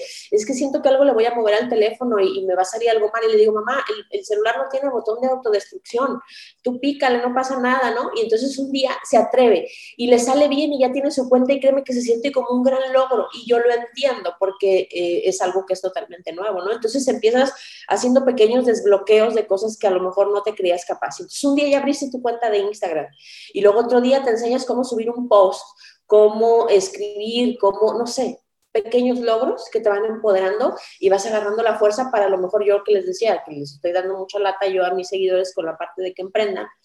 Y les digo, y un día a lo mejor sales y empiezas a ofrecer tus productos. Nada menos le decía yo a una tía de unas gelatinas que hacen muy ricas y le decía, no esperes a poner un letrero en tu casa y esperar a que la gente llegue. Si bien es un paso que puede servir, realmente es muy pequeñito. Pero si tú sales y empiezas a llevar a diferentes puntos de venta y entonces me dicen, no, pero yo cómo le voy a hablar a la gente, ¿qué les voy a decir? Es que a mí me han dicho que yo no sé hablar y que yo no me sé dirigir con la gente y que yo soy muy callada y que no sé qué. Entonces les digo, pues es que está bien, asume como eres, o sea, no tienes que cambiar. Tú puedes ser una persona calladita, reservadita y está bien, y aún así tener un montón de poder y ser capaz de hacer un montón de cosas. O sea, tampoco es como que busques, ah, es que tengo que hablar como ella, porque como ella es así y ella tiene, le va bien, entonces yo tengo que ser así. No, entonces es como, acéptate como eres y aún así aprovecha todas las capacidades que tienes y multiplícalas. Gracias. sí, drop the mic. Este, Marta Ordaz pregunta, ¿cómo sales de un momento tan difícil y cómo te apoyas en tus momentos más frágiles? Y te manda saludos, Ale, también. Bueno, entonces esa es para mí. Pues mandó saludos, pero si tú la ah, quieres, dale. Aunque no, yo como pensé que Ale y dije, a lo mejor por eso, pero si alguien más la quiere responder, adelante. Digo, yo igual les puedo decir que hoy en día, de parte de lo que me sirve es que igual tengo días difíciles, creo que la mayoría las tenemos, ¿no? Es normal, entonces lo que tengo es, de cuenta que ya hice como mi red, como mi tribu, yo así le llamo. Gente que está, puede ser ni siquiera es que tiene que ser tu mejor amigo o tu mejor amiga, porque hay veces que uno no quiere como, ¿sabes? Quieres tener una persona totalmente neutral que te escuche y literal así a veces, te lo juro que agarro mi teléfono, a veces puedo estar incluso llorando, agarro, no sé, el WhatsApp y veo, a ver a quién le hablo. Este. Oye, literal, ¿eh? Así. Eh, ¿Estás ocupado o ocupada? Este, no, dime, ¿en qué te puedo ayudar? Me gustaría que me leyeras. Ah, ok, claro, a tus órdenes. Y ya empiezo a escribirles que fíjate que estoy pasando por esto, no sé qué. Y tengo unos oídos totalmente neutrales bueno, no oídos porque no me están escuchando, me están leyendo, ¿no? Pero personas que, que me están atendiendo y, y, que me dicen su punto de vista, gente que de repente me hace sentir acompañada y me dicen, es que yo pasé por lo mismo, o sea, ni siquiera tiene que ser gente que, ah, como iluminada, o tuve que hablar con el sacerdote, o tuve que hablar con no sé quién, otra persona que está pasando exactamente por lo mismo me dice, es que yo también me siento triste, o yo también tengo miedo, y entonces pues no es como que la otra no tenga miedo y me esté sacando de allí, pero simplemente me siento acompañada. Entonces, a mí lo que me ha servido en esos momentos es hacer una tribu, esa comunidad de gente que me ayuda a sentirme acompañada en el proceso. Súper. ¿Alguien más quiere contestar esta pregunta? No. Súper, perfecto. La siguiente dice, eh, Clavel Design nos pregunta, ¿han tenido algún hater? De ser así, ¿cómo han lidiado con eso? No le ha pasado, pero es algo que le preocupa bastante. A mí también me preocupa. Ari, vas. Oigan, pues volviendo al tema del emprendimiento social y, sentirme vulnerable, justo es ser el miedo, ¿no? El, el, que todos los haters iban a empezar, pues a decir cosas que a lo mejor ni siquiera saben. Entonces, sí, sí me ha pasado. Eh, al principio fue como muy constante, porque era, pues mi historia es con un tema de violencia y de maternidad, entonces eh, todo el mundo decía, es que abandonaste a tu hijo, mala madre, no sé qué, y para mí era como muy complicado luchar con eso hasta que dije, a ver, basta. O sea, el, el, hate, pues agradecelo. Al final del camino es gente que está preocupándose por ti, que se está tomando el tiempo de leerte, de escucharte, de consumir tu contenido y no todos van a estar de acuerdo contigo, ¿no? Esa es una realidad, que no todos van a estar de acuerdo con lo que estás trabajando, con lo que estás diciendo. Simplemente quítale el único poder que tiene de ti, tu atención. Así de fácil. Y continúa, porque si están saliendo por ahí los haters, están llegando los comentarios malintencionados, es porque algo estás haciendo bien. Muy bien, gracias Ari. Alguien más por aquí dice, yo topé fondo y entré en un estado de depresión porque emprendí en algo y me fue muy mal. Eso me afectó mucho. Al día de hoy no me he motivado y lo que más me motivó este fin de año fue la muerte de mi madre, que ella nunca perdió la fe en mí. ¿Alguien quiere contestar esta? Pues yo, yo, yo puedo contestar. Voy a contestar un poquito también respecto a lo del hate. Yo llegué a tener haters a lo mejor todavía tengo, pero precisamente era de gente que a mí me reflejaba mucha envidia. O sea, por ejemplo, cuando lancé mi primer taller de Instagram, yo veía, yo lancé mi taller de Instagram, yo doy talleres de negocios para mujeres y me di cuenta de que todas las niñas que estaban tomando mi taller estaban súper perdidas en Instagram. Entonces, un emprendimiento se trata de solucionar un problema. Entonces, al momento de que yo me di cuenta que podía solucionar el problema a estas mujeres con el expertise que yo tenía, ya estaba muy, ya estaba muy cerca de los 10 mil seguidores, de repente me empiezan a atacar en redes amigas, o sea, chavas que eran mis amigas y gente conocida que me acababa de invitar a un desayuno y estaban hablando, dijeron, me faltaba solo poner un circo y que no sé qué, o sea, obviamente o sea, lo feo es que eran mujeres y que estuvieran hablando eso y que estaba diciendo alguien como que yo cómo iba a saber de Insta cuando ella tenía 50 seguidores, ¿no? Entonces era así como en un momento obviamente fue, fue feo, pero justamente lo que hice Aranza, o sea, se estaban tomando el tiempo, o sea, estaban enfocando toda esa energía en atacarme y era una tras otra, tras otra, entonces era un grupo de mujeres que estaban súper lastimadas de que yo estaba logrando mis sueños. Eh, y, y, bueno, para mí fue así como un proceso de, yo no estaba preparada, o sea, porque otra cosa, chicas, o sea, en el momento que ustedes empiezan a crecer, o sea, me imagino, por ejemplo, Ale, que dice, es que yo empecé con mis recetas, tal vez en chef, y de repente ahora me gustaría mucho escuchar eh, eh, ella, cómo ha ella tomado este, este paso de de repente llegar y ya un millón de seguidores en YouTube, ya eres famosa, reina, quieras o no, y a veces no estás preparada para eso. Entonces, el éxito conlleva haters en el momento que creces, va a conllevar mucha gente negativa, envidiosa o que no puede absorber todo lo que te estás haciendo. Y a veces no estamos listas para, yo no estaba lista para mi crecimiento, yo no sabía que crecer iba a llevar gente que iba a caerle mal que yo creciera. Y al final de cuentas, justo lo que dijiste, Elsa, que, no que tengan todo menos tu atención, que ellas se preocupen por ti y tú, bueno, Dios las bendiga y que les vaya increíble. Ahora, respecto, me gustaría que Ale me dijera a mí cómo ella ha llevado toda esa parte del éxito. Ahora, la pregunta, la pregunta, ¿me puedes, ¿me puedes repetir la pregunta, José? Porque ya voy a hacer un oso de mi emprendimiento. ¿Cuál era la pregunta? Dice que ella este, tocó fondo, eh, entró en un estado de depresión porque emprendió algo y le fue muy mal, que eso le afectó mucho y que pues lo único que la ha motivado eh, ahorita en fin de año fue la muerte de su mami. Got it, got it. Bueno, yo creo que muy probablemente si tú empezaste con un emprendimiento que realmente era tu pasión, lo más seguro es que no seguiste los pasos. Si bien no hay una fórmula matemática para el triunfo donde dice, dice pones uno más uno más tres y funciona, sí existen una serie de pasos que te pueden llevar a que algo funcione. O sea, desde cosas muy básicas que yo siempre veo, repito, entreno mujeres. Y el primer error que veo es que empiezan chuecas las cosas. O sea, en lugar de, por ejemplo, primero ver si pueden registrar la marca, ya están haciendo un logotipo y bla, bla, bla, bla, bla. Y a la hora quieren registrar, no era registrable, entonces ya perdieron todo el dinero que tenían porque ahora tienen que volver a tener un logo y un nombre nuevo. Entonces, a veces es nada más como estudiar para saber qué pasos tienes que seguir. ¿Qué hubiera pasado si primero ves que tu marca es registrable? Si es, ah, bueno, entonces una paleta de colores, ah, ok, ahora mi logo, y tomarte eso en serio de invertir, porque luego suben así los logos que ustedes hacen en Word Art y Corel Draw, que es muy respetable cuando estás empezando, pero tomarte en serio un emprendimiento lleva a un lado la inversión y a veces queremos hacer todo sin invertir. Y yo creo que también ese es un error, o sea, a veces es que no estoy empezando, no tengo dinero, no voy a invertir en publicidad, no voy a poner una pauta y ese es un error enorme. Entonces, yo te invito a que si no funcionó tu emprendimiento, y te estás bien motivada porque tu mamá fue una persona de tanta lucha. Yo creo que a tu mamá le encantaría estarte viendo, empezando de nuevo, ahora tal vez con los pasos correctos. Eh, inscríbeme cuando quieras. Yo estoy en Instagram como Diana Lamamara, te doy tips de emprendimiento todo el tiempo y me encantaría si un día quieres que platiquemos o, o yo eche un vistazo a lo que has hecho, puedo decirte, bueno, tal vez no funcionó por esto o yo creo que pasa esto del otro y yo siempre les invito, pregunten a otras tres personas o que no sean su familia ni sus amigos, qué opinan de lo que están haciendo. Entonces, estoy segura que tu emprendimiento puede funcionar, solamente tienes que regresarte un poquito y ver qué fue lo que falló para hacerlo funcionar. Súper, muchísimas gracias, Di. Y vamos a pasar a una última pregunta en esta, en esta parte y de ahí continuamos con, con el panel.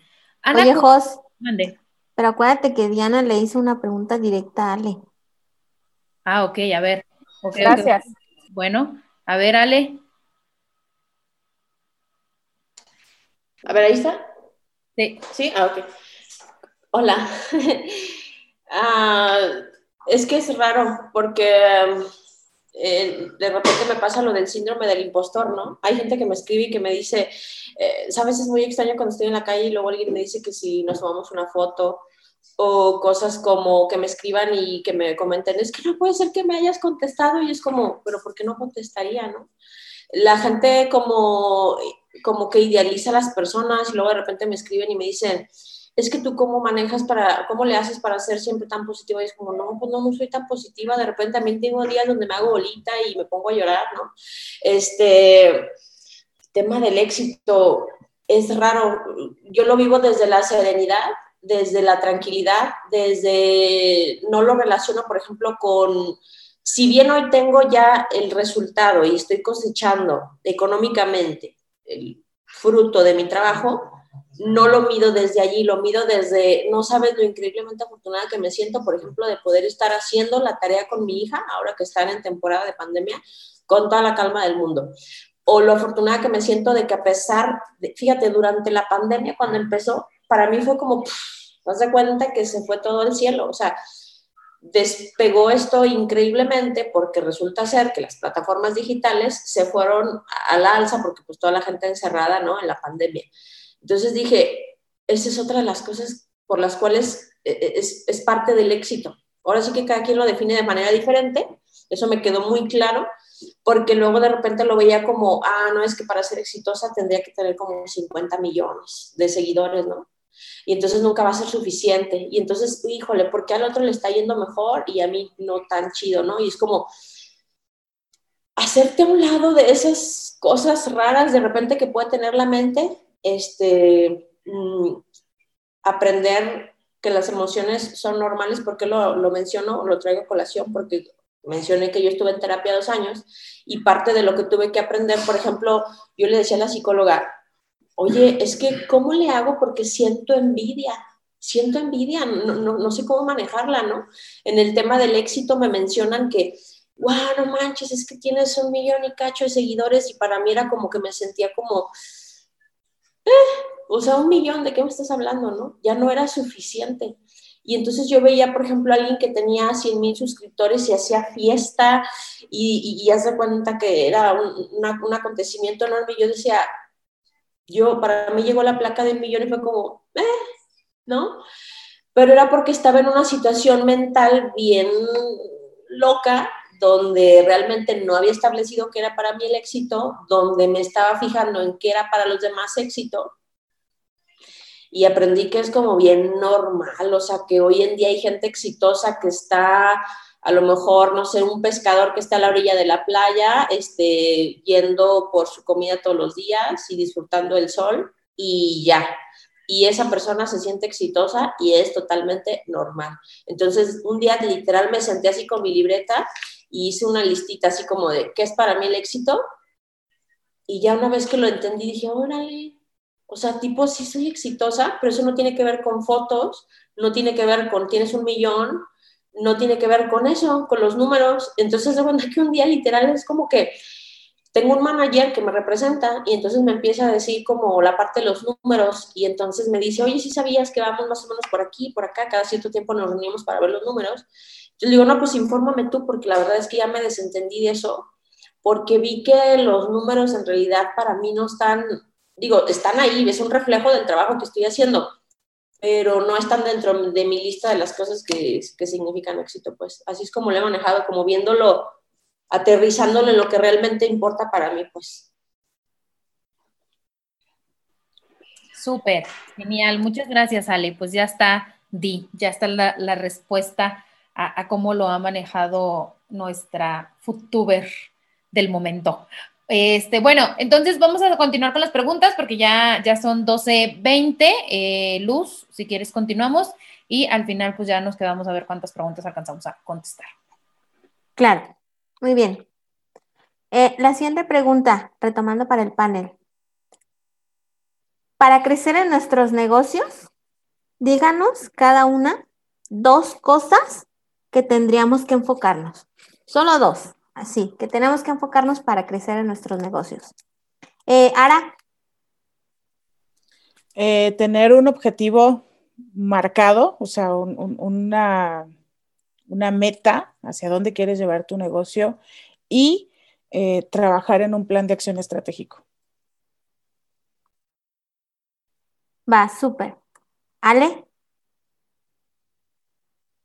Eh, constancia y disciplina, pero que esto no se malentienda con que ah, para ser constante y disciplinado, entonces ya no duermes, entonces ya no atiendes a tus hijos, entonces eh, es todo con o sea, desde el punto de vista sano, pues, pero porque luego de repente es muy fácil, eh, a mí me pasaba al inicio, eh, estar postergando por el miedo. Constancia y disciplina. Ok. Cari. Eh, bueno, yo solamente les diría, enfóquense en ayudar a los demás y dejen de perseguir el dinero y el éxito. O sea, cuando haces eso, llega todo sí, claro que hay unos pasos para empezar con un negocio y demás, pero eh, cuando lo haces desde lo que de verdad quieres, todo, todo empieza a fluir. Entonces, si tú estás persiguiendo el éxito y el éxito, como decía Ale, ¿no? Tantos eh, millones de seguidores, millones, o sea, estás detrás, detrás de todo eso, nunca llega, o sea, nunca es suficiente, nunca llega. Entonces, olvídate un poco de eso y enfócate en ayudar a las demás personas, que tu, que tu servicio, que lo que tú vendes sea algo que ayude a los demás y eso va a empezar a funcionar bastante. Muy bien. Diana. Tu familia y tú eres lo más, es lo más importante y después de nada más. Y la segunda, estar siempre súper actualizado en redes sociales porque ahí está el futuro. Va, perfecto. Ahora, la siguiente pregunta es, todas tienen más de un negocio, tienen más de un emprendimiento, tienen más de una fuente de ingresos. ¿Por qué diversificarse? ¿Por qué tener más que uno? Porque pudieran nada más quedarte con el canal o nada más quedarte con el Beautiful Darling en el caso de Diana, pero ¿por qué tener más negocios? Eh, Cari. Bueno, creo que con la pandemia fue lo que nos pasó a todos, ¿no? Nos dimos cuenta que poner todos los huevos de la gallina en una canasta no nos funciona. O sea, hay que diversificar esos huevitos Porque si yo, yo siempre he dicho, eh, los negocios tampoco son para siempre, todos tienen un tope y luego ya evoluciona y hay cosas nuevas, entonces no, no todos los negocios son para siempre. Entonces aquí lo que tenemos que hacer es subirnos al carrusel de, la, de lo nuevo, este, invertir en otras cosas, que esto en realidad, este, por ahí se escucha un micrófono, ¿sí me escuchan? Ya estás. Regresé, ya estoy viva. Ah, ok. Este, les comentaba que con lo de la pandemia, las que teníamos solamente un ingreso a lo mejor en ese momento, o yo, por ejemplo, todos mis ingresos eran como todo presenciales, no tenía muy, muy este, diversificado en, en internet, que ahora es cuando ya estoy, ¿no? Al 100 en todas las redes sociales. Este, este, nos dimos cuenta de que pues no, se, cortaron muchos de nuestros ingresos. Yo, por ejemplo, es capacitación uno a uno, todo era uno a uno, ¿no? Pero no online. Entonces, ahí es donde te das cuenta que si pasan este tipo de cosas, tú te quedas sin un ingreso. Puede ser la mejor, pero te quedas sin ingreso. Ahorita la onda es que diversifiquen y lo empiecen a, subirse a todo lo que es en línea. O sea, no hay de otra. Es sí o sí. Pierdan el miedo a la cámara, pierdan el miedo a, a echar a perder, pierdan el miedo a todo eso y denle eh, a todo lo que es online. Ahorita yo, por ejemplo, estoy con lo de la marca personal, en un asesoramiento de marca personal y esto es de verdad lo mejor y lo que se viene. De verdad que hagan eso, es lo que les recomiendo. Muy bien. Eh, Diana. Ahí está, ¿me escuchas? Sí. Bueno, Ah, creo que es muy importante antes de pensar en dos negocios, el que mucho abarca poco aprieta. Sí es cierto que tengo dos negocios, pero primero me enfoqué en consolidar uno. No sé, o sea, como que no creo que funcione empezar a abrir muchos negocios a lo loco.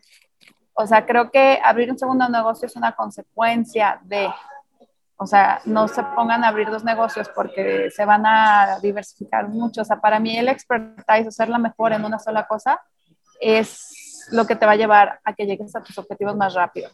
Porque si te pones a hacer una cosa y luego de repente haces otra, y de, o sea, creo que en mi experiencia no es lo mejor. Si tengo otro segundo negocio, es el hijito de mi primer negocio, porque yo encontré que en ese negocio nos estaba haciendo falta llegar a otro tipo de mercado. Entonces fue que Mamarazzi, que es para mamás, o sea, escucha para mamás, aunque no era solo de mamás, estábamos excluyendo a todas esas mujeres superpoderosas que no tienen hijos.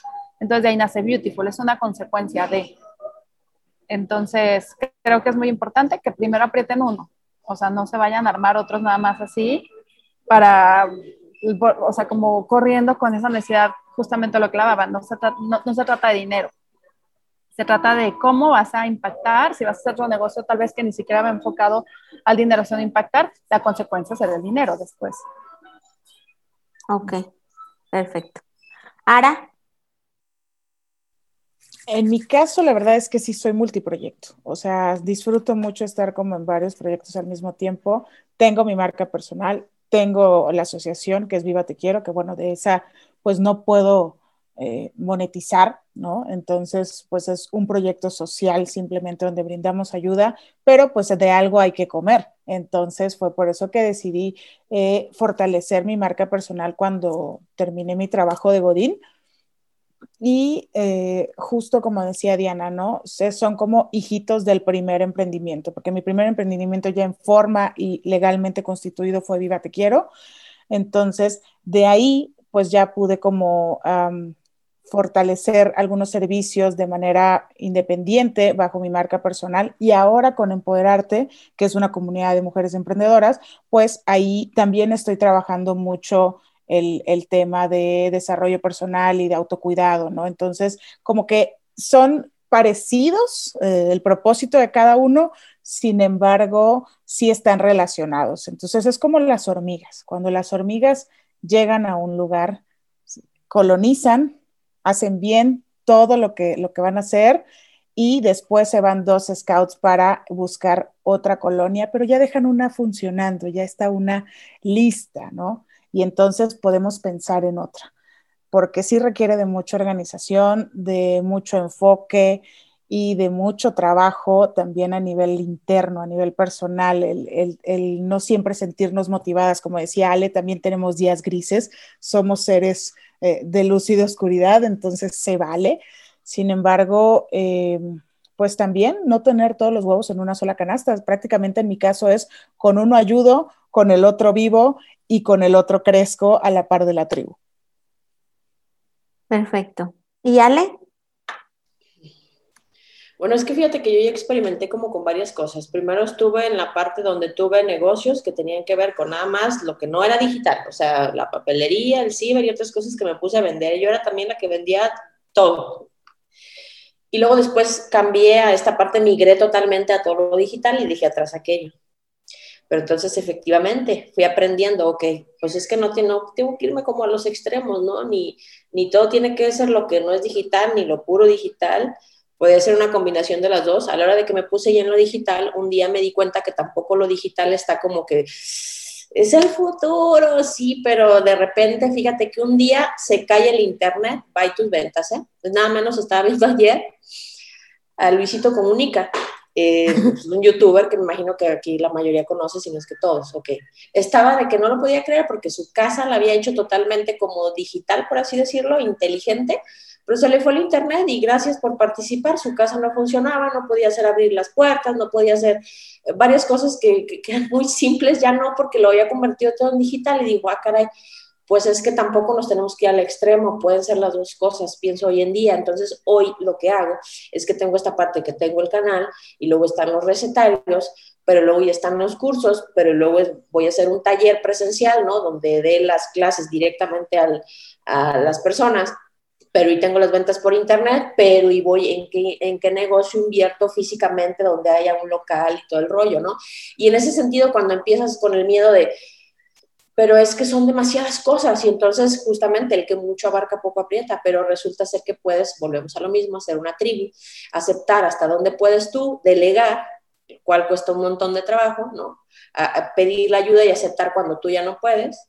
Este, y entonces, ¿sabes? La combinación de todo, de Puedo tener lo digital, puedo tener lo físico y luego puedo tener gente que me ayuda. Y entonces, obviamente, todo es un proceso, volvemos a lo mismo. Entonces, son pasitos que tienes que ir dando, porque ahorita de pronto parece muy abrumador. Ah, tengo que abrir un negocio y me tengo que ir por lo digital y tengo que este, hacerme de un montón de gente como tú lo vayas sintiendo, creo que todo es muy intuitivo, este, retomando el tema de lo que decían de la intuición, lo que te vaya a ti latiendo y también ir escuchando. Por ejemplo, todo esto que yo estoy escuchando, creo que todo nos está sirviendo. De repente la experiencia de alguien más, dices, ah, ok, este, y tomar lo que te sirve de cada una, ¿no?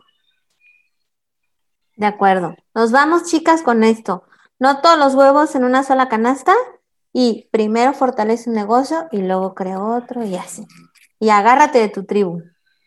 Muy bien, ahora me gustaría que les dieran un consejo a las emprendedoras que están iniciando que nadie les dijo a ustedes. Uno. Eh, Ara, empezamos contigo, Ara. Chispas, a mí no me gusta dar consejos. les cuento desde mi experiencia, ¿no? Lo que nadie me dijo es que la iba a cagar. O sea, que definitivamente iba a tener errores y que de esos errores iba a aprender, ¿no? Eh, nos vamos con la idea de que queremos hacerlo todo perfecto, que todo salga rechulo, todo en forma, pero pues para llegar a eso tenemos que regarla, o sea, es la manera de aprender que, tenemos desde bebés. Entonces, no pasa nada. Si lo haces bien, chingón y si no lo haces bien, pues aprende de ello, cuestiónate qué puedes mejorar de esa experiencia y sigue adelante, sigue adelante porque hay gente que definitivamente está buscando lo que tú les estás ofreciendo. Hay gente que está esperando por ti. Ale. ¿Han escuchado hablar acerca de que cuando algunas personas les preguntan, ¿cuál es tu peor defecto? Y luego dicen, no, pues es que yo soy muy perfeccionista y pareciera una virtud, defecto bien chido, ¿no? Entonces, este, pues resulta ser que yo era de esas personas aparentemente perfeccionistas y me di cuenta que era, o sea, una cosa que me estaba deteniendo. Si el perfeccionismo te detiene, ya no está chido, ¿eh? Entonces yo dije un día, ¿sabes qué? Voy a subir el video, aunque no haya sido la luz perfecta, donde a lo mejor el platillo no me haya quedado increíble, donde a lo mejor no era el mejor plato en el que lo pude haber servido, donde no tenía el mejor micrófono, pero lo hice. Porque hay otras personas que a lo mejor en aras de tener el mejor micrófono y la luz y la presentación y ta, ta, ta, ta, ta, ta, ta, a lo mejor subieron un video en seis meses. ah, no, pues increíble, ¿no? El canal ahí está muriéndose. Entonces, el equilibrio que parece a veces tan inalcanzable, ¿no? Pero yo sí, ya no le, ya esa parte, cuando alguien me dice soy perfeccionista, digo, híjole, híjole, no es una fortaleza, creo que a veces te va, si no te ayuda a avanzar, se convirtió totalmente en un defecto. Eso es lo que les pudiera dar de consejo. Ok. Eh, Cari. Mi consejo sería, eh, aviéntate, o sea, hazlo, aunque nosotros te podemos decir es que hay todo un proceso y es que todas comenzamos así, o sea, con un punto de quiebre, todas dijimos, sabes que estoy cansada, aviéntate, de verdad, esto es algo que, que tienes que hacer. Si tú sientes de verdad que lo vas a hacer, hazlo, hazlo, simplemente no hay de otra. Y te vas a caer y te van a criticar y vas a llorar y va a haber momentos en los que vas a agarrar la almohada y vas a decir, güey, la cagué. O sea, la cagué en ese momento. Sí, no te pasa nada. Nada te va a pasar. Tú eres tu peor juez. Si tú estás todo el tiempo, como decía Alejandra, intentando hacerlo perfecto, hacer un reel ahora y que te salga perfecto. No existe. O sea, yo hay, de verdad, hay una frase que me encanta que digo, es que en la imperfección radica la belleza y hay que quitar estos cánones de que todo tiene que salir perfecto. No somos perfectas, todas tenemos lonjas, todas nos sale pelo en las axilas, todas somos imperfectas y eso es bonito. O sea, acéptate. ¿Sabes? Aviéntate y si tu emprendimiento es imperfecto, también va a haber gente a la que le gustes, va a haber gente con la que no y no pasa nada. Somos millones y millones de personas en este mundo. Habrá personas con las que podrás ser una tribu y será muy bonito. Entonces, aviéntate así. Quien te quiera te va a querer, yo les digo así, te va a querer y te va a seguir. Tú aviéntate, habrá con quien conectes, habrá quien no, pero denle, o sea, ¿y de qué vas a sufrir? De verdad, es en serio, o sea, sí es un camino pesado, sí es un camino más cuando las que tenemos, no sé, creo que todas tenemos hijos, lo compaginas con la familia, o sea, sí es pesado y hay días en que dices, güey, neta, no, no sé, o sea, ¿en qué momento se me ocurre a mí estar emprendiendo? O sea, ¿en qué momento? Yo a veces de verdad lo pienso también, digo, tengo mi hija, o sea, tengo que darle de comer, tengo que hacer, tengo que hacer un millón y millones de cosas y, y bueno, yo, yo no tengo marido, pero digo, a veces hasta quiero noviar y quiero hacer esto, quiero hacer, no hombre, no me da la vida, o sea, no me da la vida. Y así digo, no me da, no me da. Eso, eso es muy común, muy común, de verdad. Entonces, nada más hazlo. Y cuando estás en, en, el caminito, o sea, todo se va acomodando, de verdad. Ah, como dicen, no hay coincidencias, todas son diosidencias y estás, o sea, estás en el caminito y todo se va abriendo. Y dices, ay, mira, sí está, parece que voy pasando y se van acomodando las cosas. Así es, no se desesperen, háganlo, o sea, háganlo. Con miedo, háganlo. Si te critican, hazlo. Si te, hazlo, simplemente hazlo. No hay otro. Ese es mi consejo. Muy bien. Eh, Diana. Yo creo que algo súper, súper importante, todo el mundo habla de emprendimiento, que sí, que hazlo, que no, pero algo que me hubiera encantado que me dijera es, primero siempre va a estar tu familia, no descuides, porque luego también nos apasionamos y para qué queremos ser las más exitosas y las más fregonas solas. Creo que buscar el equilibrio eh, con tu pareja, si tienes pareja, sino con darle lugar a esa persona que te ayuda, ya son los abuelos, o si no tienes hijos, tus papás, o sea, como que Nunca sueltes a esas personas que te hacen el backup en tu vida. Eso y tú. O sea, tratar de voltear a verte a ti, de no dejarle de dar tiempo a tus amigas. O sea, yo creo que primero está lo humano y ya que tú estás viendo humanamente, podemos hablar de negocios. Perfecto, muy bien. Aquí tienen el super consejo para las que quieran empezar, las que quieran crecer, las que no se animan, aquí lo tienen. Y la última pregunta que les vamos a hacer antes de volver a pasar a las preguntas que ustedes tienen, no podíamos dejarlo pasar. Hoy, en el Día de la Mujer, quiero que nos platiquen cuál es el mejor consejo que les ha dado otra mujer y quién fue. Eh, Cari, empezamos. Cuéntanos. Sí, el consejo de otra mujer. A ver, ahí me agarraste como en curva. Pero bueno, en general, o sea, mi mamá siempre me ha, me ha, este, como jalado las orejas porque yo soy, como dicen por ahí, de esas mujeres culo inquieto, o sea, yo ando siempre en todos lados, ¿no? Así de, ah, yo, yo quiero hacer, yo quiero hacer, yo hago de eso, ¿no? Entonces, eh, mi mamá siempre me ha, me ha como traído a lo familiar, ¿sabes? A el, Karina, o sea, ve por tu hija, ve por lo familiar, o sea, ese ha sido algo que como siempre me ha llevado al, centro nuevamente y al tema de la espiritualidad. Entonces, para mí eso ha sido lo, más importante, porque los momentos de truene, de, quiebre, siempre ha, estado ella, siempre ha estado mi papá, mis hermanos que, me han apoyado. Entonces, para mí siempre ha sido eso, el, siempre volver al, al, al núcleo, ¿no? De la familia y enfocarte mucho también en, lo espiritual. Porque como dijo Diana, o sea, pues sí, ¿de qué te sirve ser la más exitosa, millones de seguidores y la más guapa y todo? Cuando al final en el, en el momento de quiebre, pues dices que te quieres arrancar los pelos, ¿no? Entonces, estar siempre con ese ser superior es algo que siempre me ha enseñado mi mamá. Perfecto. Diana, ¿cuál ha sido el mayor consejo que te ha dado otra mujer?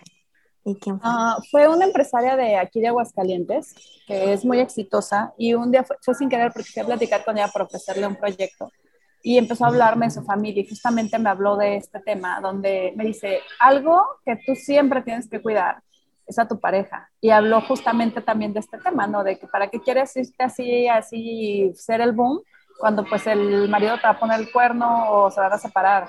Me dijo, siempre observa a tu pareja y hazlo parte de tus emprendimientos. O sea, creo que me lo dijo en muy buen plan, o sea, no fue así en plan de exhibición, de no, ven, tienes que hacer algo tal, sino fue un consejo de un hombre necesita ser admirado, sentirse admirado por naturaleza.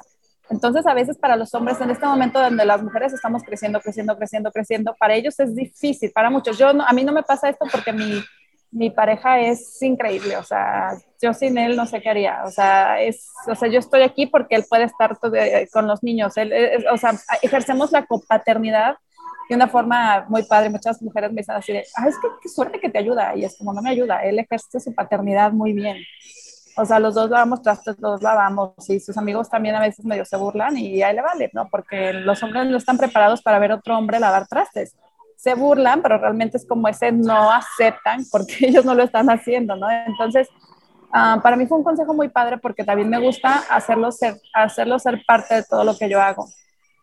O sea, como no, él sabe que es mi proyecto, que es mi negocio, pero oye, hoy te toca hacer esto, te toca Entonces, él abraza mi proyecto. Justamente estaba leyendo aquí un, a Sandra Guerrero que dice, ¿cómo impulsar a tu pareja cuando es muy negativa emprender juntos, bla, bla? Entonces, también no se trata de forzarlos a que sean parte y no significa que tiene que ser tu socio. No hablo de que tengas un socio, hablo de que tú estés en tu negocio y él pueda ser parte de cuando él quiera y en la medida de que él lo disfrute, porque ya si no lo disfruta, se vuelve un juego y eso no funciona porque yo, yo soy fotógrafa, entonces en mi primer emprendimiento yo quería que fuese él tomara video.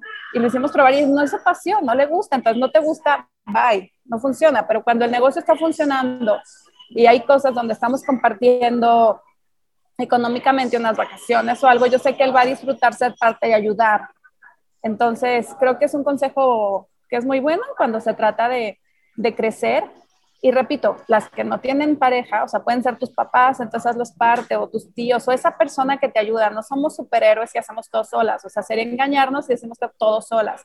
Siempre hay alguien a un lado. Entonces, darles tu lugar a esa persona que está a un lado, llámese pareja, llámese quien sea.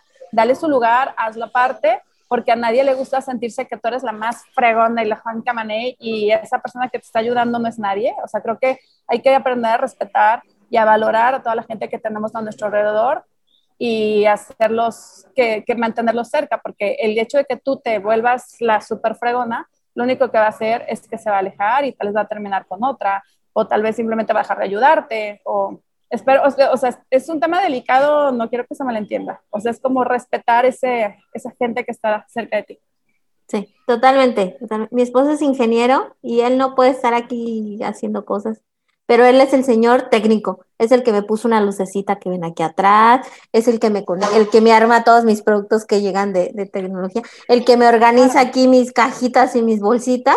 Y te apuesto a que lo disfruta, ajá, exacto, o sea, disfruta hacerlo y, tú, y tú lo valoras, un chorro, ¿no? Porque el hecho de que tú sabes, es tu negocio, pero él, él está ahí, es tu vaca, es tu compañero y, y, darle, y que él sienta ese valor que tú le das, creo que es súper importante. Sí, yo le digo, qué sexy te ves poniéndome mi luz. Siempre le digo así. este, ahora, cuéntanos, ¿cuál es el mayor consejo que te ha dado otra mujer y quién fue? yo admiro mucho a una empresaria yucateca que se llama Maru Medina. Ella ha construido un imperio de hacer galletas y tiene una filosofía de trabajo muy, muy admirable, ¿no? Entonces, una vez platicando con ella, justo el año pasado en la marcha del 8M, eh, llegó y me abrazó y me dijo, a lo mejor no te das cuenta todo lo que estás haciendo y cómo impactas la vida de las demás. Continúa haciéndolo, te des cuenta o no. Y yo, a la señora yo la admiraba desde hace varios años, la había visto en conferencias y así, pero no tenía el gusto de conocerla, o sea, de platicar con ella, ¿no? Y me llegó por la espalda y fue como, ¿por? O sea, como, fue como un recordatorio de que lo que hacemos todos los días genera un impacto en la vida de los demás. Sin embargo, a veces no lo vemos, no nos damos cuenta, porque no hay nadie que nos los esté diciendo. Simplemente continuar, continuar haciendo lo que sea que estés haciendo porque estás ayudando a otras. Perfecto. Yale, cuéntanos. El mejor consejo, bueno, el que mejor recuerdo, porque creo que he recibido muchísimos, pero me marcó mucho eh, algo que me dijo mi mamá un día y ni siquiera tenía que ver con el emprendimiento, pero aplica al emprendimiento. Un día en casa ella era mucho de estar, cuando salía a barrer en la mañana, barría la parte de la banqueta de nosotros, pero siempre se iba hacia los vecinos, también barría, ¿no? Y yo le decía, mamá, pero ese no es nuestro pedacito, ¿no? Y entonces, este, ¿por qué le estás barriendo a los vecinos? Y entonces me dice un día, da siempre lo mejor y haz más de lo que te toca. Entonces, eso hoy en día, uff, o sea, la persona que está esperando de que es que son las 5 de la tarde, yo ya acabé mi horario de trabajo. Si bien está bien tener un equilibrio y tener espacios para recreación y todo eso, la gente que no está dispuesta a mover un dedo más por lo que se tenga que hacer en favor de lo que llamamos éxito, pues entonces creo que está difícil que luego veas resultados, porque siempre estás como hacer lo menos posible, la ley del mínimo esfuerzo. Y mi mamá me enseñó como lo contrario. O sea, da siempre lo mejor y haz más de lo que te toca en algo tan simple como eso que yo veía, decía, es que mira, el vecino a lo mejor está ocupado, a lo mejor hoy no pudo, a lo mejor está enfermo, o lo que sea. Yo ya estoy aquí, estoy con la escoba en la mano y nada me cuesta como de una vez, ¿no? Y mejoras tu entorno y todo, pero te digo, hoy en día ese ejemplo creo que está perfecto para cuestiones de emprendimiento. De acuerdo. Ale tiene otro canal con su familia que se llama Los Nava 2019 y eh, ahí, ahí lo predica el cómo ayuda a su comunidad y no nada más está ella en esto. Bueno, estas son todas las preguntas que tenemos para el panel. Vuelve a entrar nuestra reportera Josesa y nos platica qué está pasando en el mundo del chat de Zoom. Cuéntanos, Jos. Pues todavía se quedaban pendientes algunas preguntas este, del otro bloque que habíamos hecho. Son de hecho bastantes preguntas. Espero que alcancemos a contestar lo más que se pueda. Este, a ver, vamos a ver. Las que, ojo, las que no alcancemos a contestar ahorita por el tiempo de nuestras panelistas, se las vamos a hacer llegar y eh, a ver si ellas nos ayudan a contestarlas y las publicaremos próximamente. Eh, Esta, y yo creo que, que Diana probablemente nos pueda apoyar aquí. Han acudido a solicitar apoyos económicos para empezar el negocio eh, aquí en San Luis Potosí conozco una institución que se llama CIFIDE, pero no he indagado mucho al respecto e igual hay un apoyo de parte del gobierno que se abre cada año. ¿Alguien quiere contestar? ¿Ale? Ah, ah bueno, Diana, ¿lo vale? Sí, o sea, la pregunta es que no le, no le han dado apoyo, no, entendí. que si han acudido a solicitar apoyos económicos para empezar el negocio a que si nosotros lo hemos hecho, yo, yo lo he hecho en mi estado y nunca me lo han dado. o sea, he tenido que acudir a apoyos de amigos, o sea, he tenido préstamos de amigos, benditos que han confiado en mí y, y, ha sido bien padre porque, por ejemplo, la primera vez cuando inicié pedí un préstamo a mi amigo y se lo pagué cuando, cuando le dije y cuando hicimos la ampliación pude tener la confianza de volverle a pedir y también, o sea, el hecho de pagarle a tiempo y todo me abrió puertas para un préstamo más grande después. Entonces, sí. Y sé que hay muchos, aquí en Aguascalientes hay muchos apoyos. Justo ahorita es el periodo, si alguien está en Aguascalientes, donde están dando apoyos en gobierno del estado y municipio. Y pues creo que todo es en base a las bolsas y los fondos. O sea, cuando se acaba el recurso, termina el programa. Entonces tienes que ponerte las pilas a hacer bien tus planes de negocio. Yo recomiendo que tú tengas tu plan de negocio siempre bien hecho eh, a inicio de año porque nunca sabes en qué convocatoria puedes entrar. Pero es diferente y aplica diferente a cada estado. Exactamente. A ver, Ale, ¿habías este, levantado tu manita? Te muteaste. ¿Ahí? Pip, Ok. Eh, la pregunta, que si yo he solicitado un crédito, no. Y soy como que no soy partidaria de eso. Creo que empezar un negocio con una deuda no se me hace lo mejor. Eh, pero volvemos a lo mismo del ejemplo que ponía hace rato de este proceso que luego a veces la gente es como, es que yo quiero poner un restaurante y se imaginan ya con los 10 millones de pesos que se ocupa para ir a un restaurante, entonces por eso se ve como algo, es que necesito lana, o sea, obvio necesito un préstamo, entonces como pensar o acordarse de que pudieras empezar de verdad con cero pesos. Y yo cada que le, bueno, ahorita ya no hay chance para platicarles el cómo es que puedes empezar un negocio con cero pesos. La gente se queda desde que, o sea, obvio no es posible. O, sea, claro que sí, te lo firmo.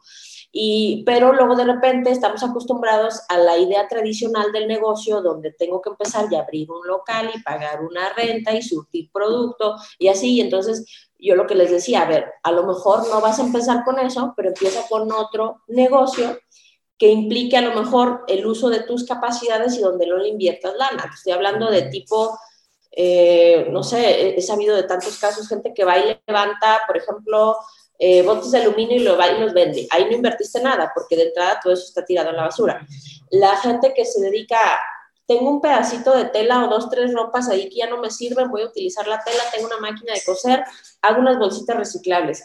O supe el caso de una señora que junta bolsas de esas desechables que la gente tira, las teje y hace bolsas completas este, como para el mandado, ya ves que ahorita te están, este, ya no te están dando bolsas en el súper, entonces ahí no empezó con dinero. Obviamente a lo mejor no se va a dedicar a eso siempre, pero es parte de la actividad que la va a llevar a el negocio que si quiere, te vas capitalizando. Entonces, los préstamos, la verdad, yo, ay, no sé, yo no, a mí no, me, no soy partidaria de eso. Ok, perfecto, muy bien. dos perfiles completamente diferentes, excelente para que nuestras eh, invitadas puedan ver por dónde se pueden ir. Eh, A ver, esperen, esperen, se me perdieron las preguntas. Aquí está. ¿Cuándo sabes que es el camino correcto? Que la decisión de emprender con lo que te gusta no es un capricho. ¿Quién la quiere contestar?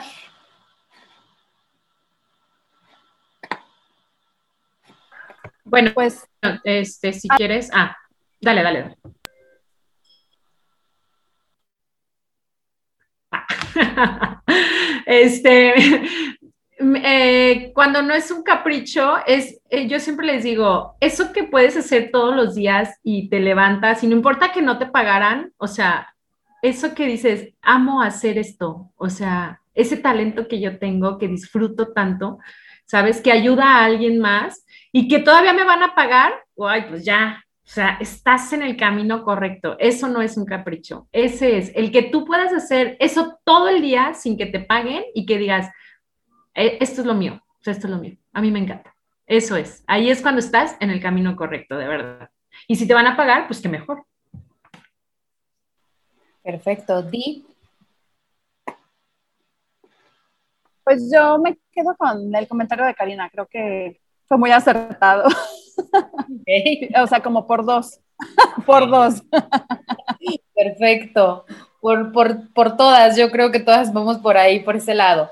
Vale, la pregunta que sigue es, hola, estoy por emprender y las cosas a las que le tengo mucho miedo es a fracasar, pero estoy decidida a hacerlo. Quiero ser la mejor versión de mí y superar mis miedos. Algunas de mis tantas dudas es, cómo llevarlo de los impuestos, rentas, inversión para que el negocio sea próspero. Esa es una. Y yo creo que esa, y ahorita porque tiene un chorro, entonces alguien le quiere contestar esa parte de la inversión, la renta, los impuestos, demás. ¿Ale? Va. Bueno, eh, yo también tenía ese tema con la parte de los impuestos porque parece algo como muy ajeno y lejano, no sé. Y pues resulta ser que para eso hay personas que puedes contratar y luego dices, ay, pero seguramente van a cobrar un dineral y debe de ser muy difícil y luego darte de alta en SAT. Dicen que en SAT te quita un montón de lana y total que empiezan muchas situaciones ahí de desconocimiento y un día dije, no, pues es que lo tengo que hacer. O sea, tipo no puedo tener un imperio así y este, estarle haciendo al sonso con la parte de los impuestos y la parte de las finanzas y todo eso. Y entonces un día literal le hablé a una amiga que vi que más o menos andaba ya por el camino del emprendimiento, dije seguramente factura, le dije, oye, ¿me puedes pasar el teléfono de tu contador o alguien que me, que me recomiendes? Me dio el dato, le hablé, este, porque incluso a veces esa llamada, o sea, de verdad es un miedo a todo, ¿no? O sea, oiga, buenas tardes, es que fíjese que tengo esta duda, ¿cómo ves? ¿Te me puede atender? Hice una cita, fui, este, resulta ser que se dedicó tipo como dos horas el hombre a explicarme con palitos y bolitas las dudas que tenía, eh, lo cual es parte de su actividad y creo que es lo más normal cuando este, vas con una persona pues para que te asesore y luego de eso pues ya llegó la parte de, oiga, ¿me puede llevar mis impuestos? Claro que sí, y dije, seguramente va a ser un dineral. A la fecha, con todo lo que me dedico a hacer, él me cobra 350 pesos al mes, este, y, y entonces lo que parecía como, uy, cosa rara del demonio, este, ahí está, y de repente un día también tuve miedo, por ejemplo, cuando me empezaron a llegar los, los para pagar, por ejemplo. Me acuerdo un día mi, este, ¿cómo se llama? La, la hoja de captura, pues, para ir a hacer el, el, pago del SAT, la hoja referenciada. Y me llegaron 93 mil pesos de pago, ¿no? Este, yo no estaba acostumbrada a pagar esas cantidades, pero obviamente entendí, dije, a ver, sin miedo al éxito, literalmente. Dije, si estoy pagando esto de impuestos, es porque estoy ganando un montón de lana. Entonces, ¿por qué voy a estar pensando en, no, es que no quiero pagar impuestos, entonces no voy a hacer nada para no pagar impuestos, pero pues tampoco tengo ingresos. Y ahora digo, prefiero pagar, es más, que se vengan pagos de 50 millones de dólares, no importa, quiere decir que obviamente tuve un ingreso exponencial y, que me dio para pagar esa cantidad de impuestos, ¿no? Entonces, eh, es una cuestión también de empezar a desbloquearte, de que todo eso es, eh, es parte del caminito hacia lo que estás buscando y que no es nada del otro mundo, que todo el mundo lo hace y que es lo más normal, pues. Sin miedo al satánico, chicas, que diga el SAT. Este, muy bien. Eh, otra de las preguntas de, se llama Saraí Castañeda, es ah, espérenme. ¿Cómo usar las redes como herramienta?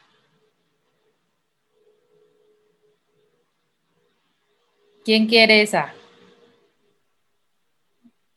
Pues oh, yo creo que es una buena pregunta, es una buena, un buen comentario o pregunta. Bueno, pregunta, ¿cómo usar las redes como herramienta? Primero tienes que usarlas precisamente como una herramienta a tu favor, porque a veces entras a las redes y terminas eh, saliendo súper bajoneada por la vida que no tienes, ¿verdad? Porque Instagram Live contra Real Life.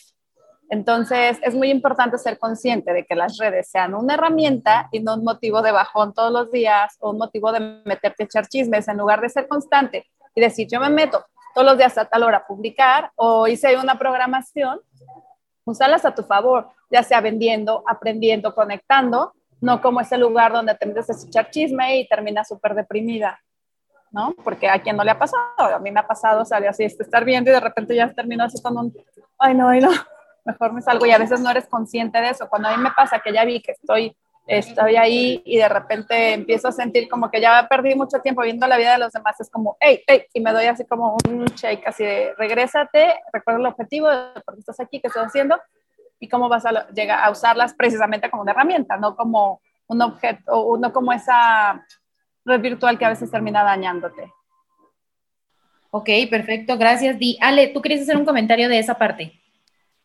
Mm, bueno, que a veces eh, la gente tiene relacionado las redes sociales con recreación, con pérdida de tiempo y resulta ser que se convierten en una herramienta. Hoy en día en mi trabajo yo tenía muchos paradigmas también al respecto y entonces de repente yo podía estar así en el celular, ¿no? Y este, y luego alguien me veía y es como, ay, todo tiene el celular, se la pasan, ¿no? Entonces es como, pues estoy trabajando, ¿no? Y este, eso, y volver a la, a la disciplina, a la constancia, porque luego de repente creemos que porque abrimos una cuenta de Instagram, una cuenta de Facebook, ya con eso ahí solito va a llegar la gente a comprarnos, cuando no, justamente es trabajo, entonces tienes que hacerla de todo, tú eres el gerente, el manager, el de ventas, el de impuestos y todo, entonces parte de eso es que tienes que estar ahí, de repente yo recuerdo que a mí se me hacía como que ya estaba mucho, mucho tiempo en las redes porque posteaba una vez al día, ¿no? Y yo decía, no, pues es un montón, estoy todo el día allí. Y resulta ser que veo en una reunión que hubo eh, de Facebook, eh, para creadores de Facebook, porque también ahí se monetiza, entonces eh, también hacen reuniones, total, ya voy a una, y luego es la parte de veo otros creadores de contenido que tienen eh, plataformas con millones de seguidores y ahí aprendo mucho de ellos. Y en una de esas era alguien que estaba posteando, tenía ya la programación tipos de cuenta como cada media hora. O sea, durante el día, desde, las 8 de la mañana hasta las 8 de la noche, 9, este, tenía programada cada media hora. O sea, imagínate cómo es totalmente una herramienta de trabajo, pero como lo seguimos viendo como una, es que estamos allí para tontear, es que es para perder tiempo. Para mí es una máquina de hacer dinero esto, ¿no? Entonces yo me meto y publico y estoy, sas, sas, o sea, es una cosa de, de verdad de disciplina y de constancia. Y entonces estoy hablando que un día de estar pasando, no sé, con ese experimento que hice en esa ocasión de empezar a hacer eh, así de, constante, pasó de a multiplicarse, digo, por no mencionar cantidades, pero se multiplicó por un, no sé, 500%, fue una cosa de que, o sea, sí que reventó, fue una cosa exagerada. Entonces, dije, ah, era, era mi propia cabecita que me decía que estaba mal estar ahí todo el día, cuando hay gente que ¡pum! ya hace cuenta que está en otro nivel, que, ni, que me parecía totalmente irreal. Entonces, es una herramienta de trabajo, sí, por lo mismo te debes de, de, de, estar eh, concentrado en ello y estar viendo, a ver, si no sabes qué hacer, pues ve qué está haciendo los demás, los demás, no sé, la Karina, que está en la parte de, de las pestañas otra empresa que se dedica a las pestañas y que estás rompiéndola, ¿qué están haciendo? ¿Por qué a ellos les funciona? ¿A qué horas publican? ¿Cómo son sus contenidos? Este, ¿Cómo generan interacción? Entonces, inspirarte en los demás, ser constante y disciplinado. Eso es lo que yo haría.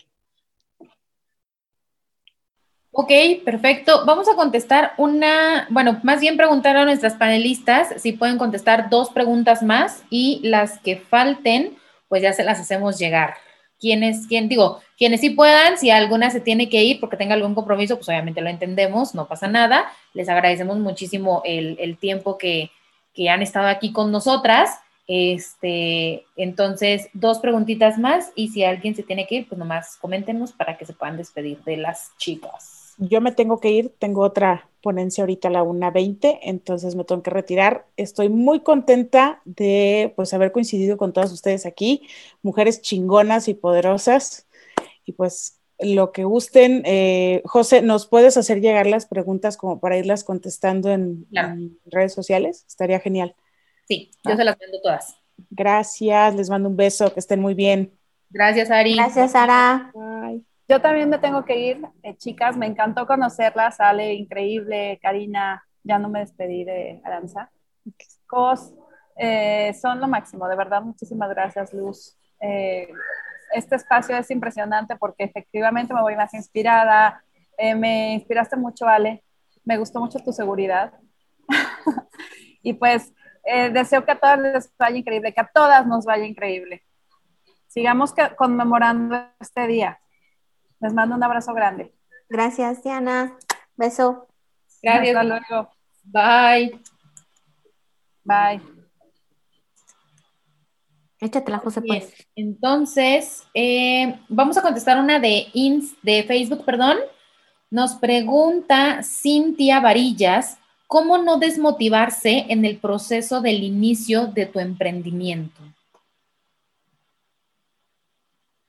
¿Quién puede contestar por ahí?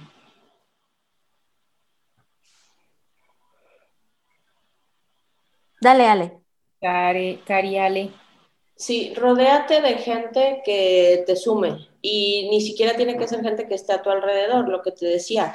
puede ser la que tiene un podcast, la que este, tiene un canal de YouTube, en un libro. Hay gente que ya pasó por eso que tú estés pasando y ya vieron y ya lo resolvieron y lo dejaron plasmado en algo así de contenido que te puede ser de mucho valor. Eh, hay gente que busca motivación en otros, ¿no? Clásico, por ejemplo, que una mamá dice, es que a mí los que son mi motor son mis hijos.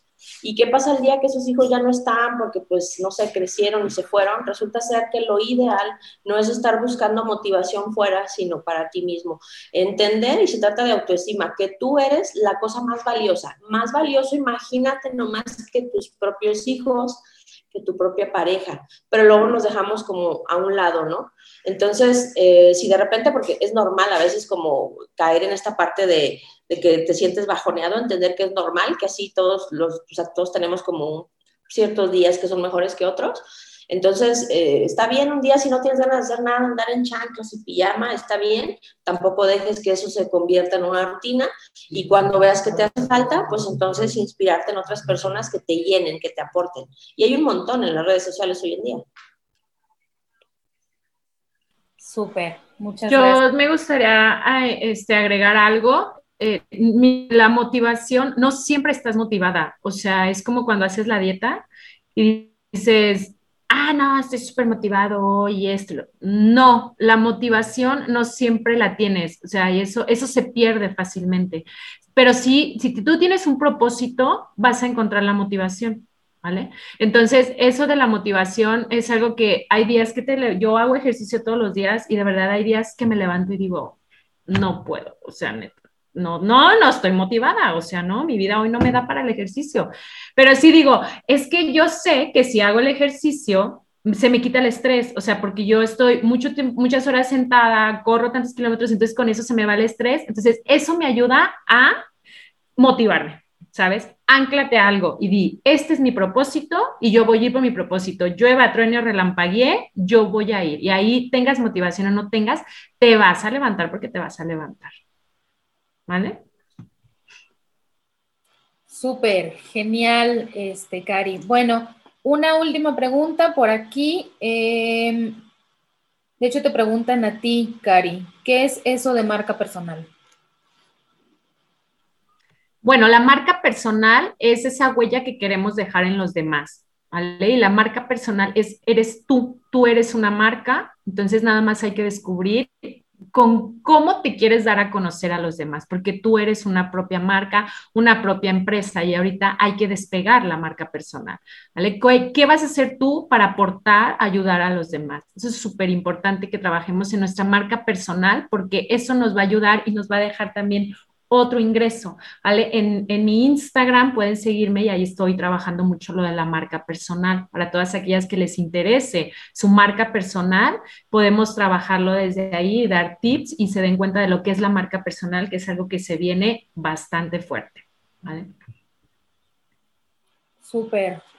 Ok, bueno, pues hay muchas preguntas, hay muchos comentarios, este, pero pues ya es la 1.10 y nuestras panelistas tienen que eh, pues ir a hacer sus cosas, ¿no? ¿Verdad? Entonces, este, de todos modos, aquí en el chat les dejé todas las eh, ligas para que vayan a seguir a nuestras panelistas y puedan hacerles también preguntas un poquito más directo, si es que así lo, lo necesitan. Y de todos modos, yo ya tengo todas las preguntas anotadas y todas las preguntas se las voy a compartir a nuestras panelistas para que las puedan contestar, estén atentas a sus redes sociales.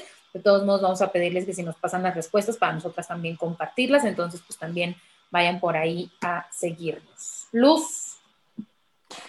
Muchas gracias, gracias de verdad que nos dieron de su tiempo, Ale, Cari, a Diana y Aranza. Muchas gracias a ustedes que se inscribieron y que están aquí. Espero realmente que se hayan llevado algo. Esa fue nuestra misión el día de hoy, que se lleven esa cosita que dicen, la necesitaba, justo llegó ese día. Y otra cosa más, tienen una responsabilidad enorme las que nos escucharon hoy, porque de todo esto que aprendieron, como les dije al principio, la generosidad genera abundancia. Y así como nuestras panelistas hoy se tomaron el tiempo de brindarles cosas a ustedes, quiero que ustedes cuando se acerque a alguien y les pida un consejo, les pida una herramienta, les pida algo, ustedes se lo brinden porque lo recibieron como la famosa cadena de favores de la película. Así que el día de mañana, si alguien se acerca a ustedes, ustedes tienen esa responsabilidad de darles algo, de darles una motivación a hacer las cosas. Muchas gracias por escucharnos hoy. Estamos fascinadas. Yo me llevo un montón de cosas. Ale, bueno, ya tienes un club de fans aquí. Este, gracias, Cari, Josesa. Cari, Ale, sus, últimas palabras antes de irnos. Cari dice que su internet está medio mal y que ya no nos escucha. shoot. Bueno, pues aquí en representación de las que se fueron, este, muchísimas gracias. Este, me encantó la respuesta que hayan estado aquí, porque sé que su tiempo es muy valioso, poder estar haciendo chorro mil cosas, pero decidieron eh, escuchar y eso es eh, un comienzo, quiere decir que eh, están en el camino de emprender, que ya está ahí ese, ¿sabes? Como esa semillita plantada. Entonces me encantaría después que me compartieran sus experiencias de, su emprendimiento o de lo que sea que vayan a hacer. Ojalá que lo que aquí se compartió haya sido valioso. Para mí sí lo fue, yo aprendí mucho y pues espero que haya más de estas reuniones porque creo que suman muchísimo. Pues muchísimas gracias a todas. Bye. Gracias. Bye, bye. Gracias por escuchar este podcast. Si te ha gustado, inscríbete en Spotify o Apple Podcast para que no te pierdas ninguno de los episodios de Emprende Conectado. Hagamos comunidad en Instagram y trabajemos en lo que más amamos.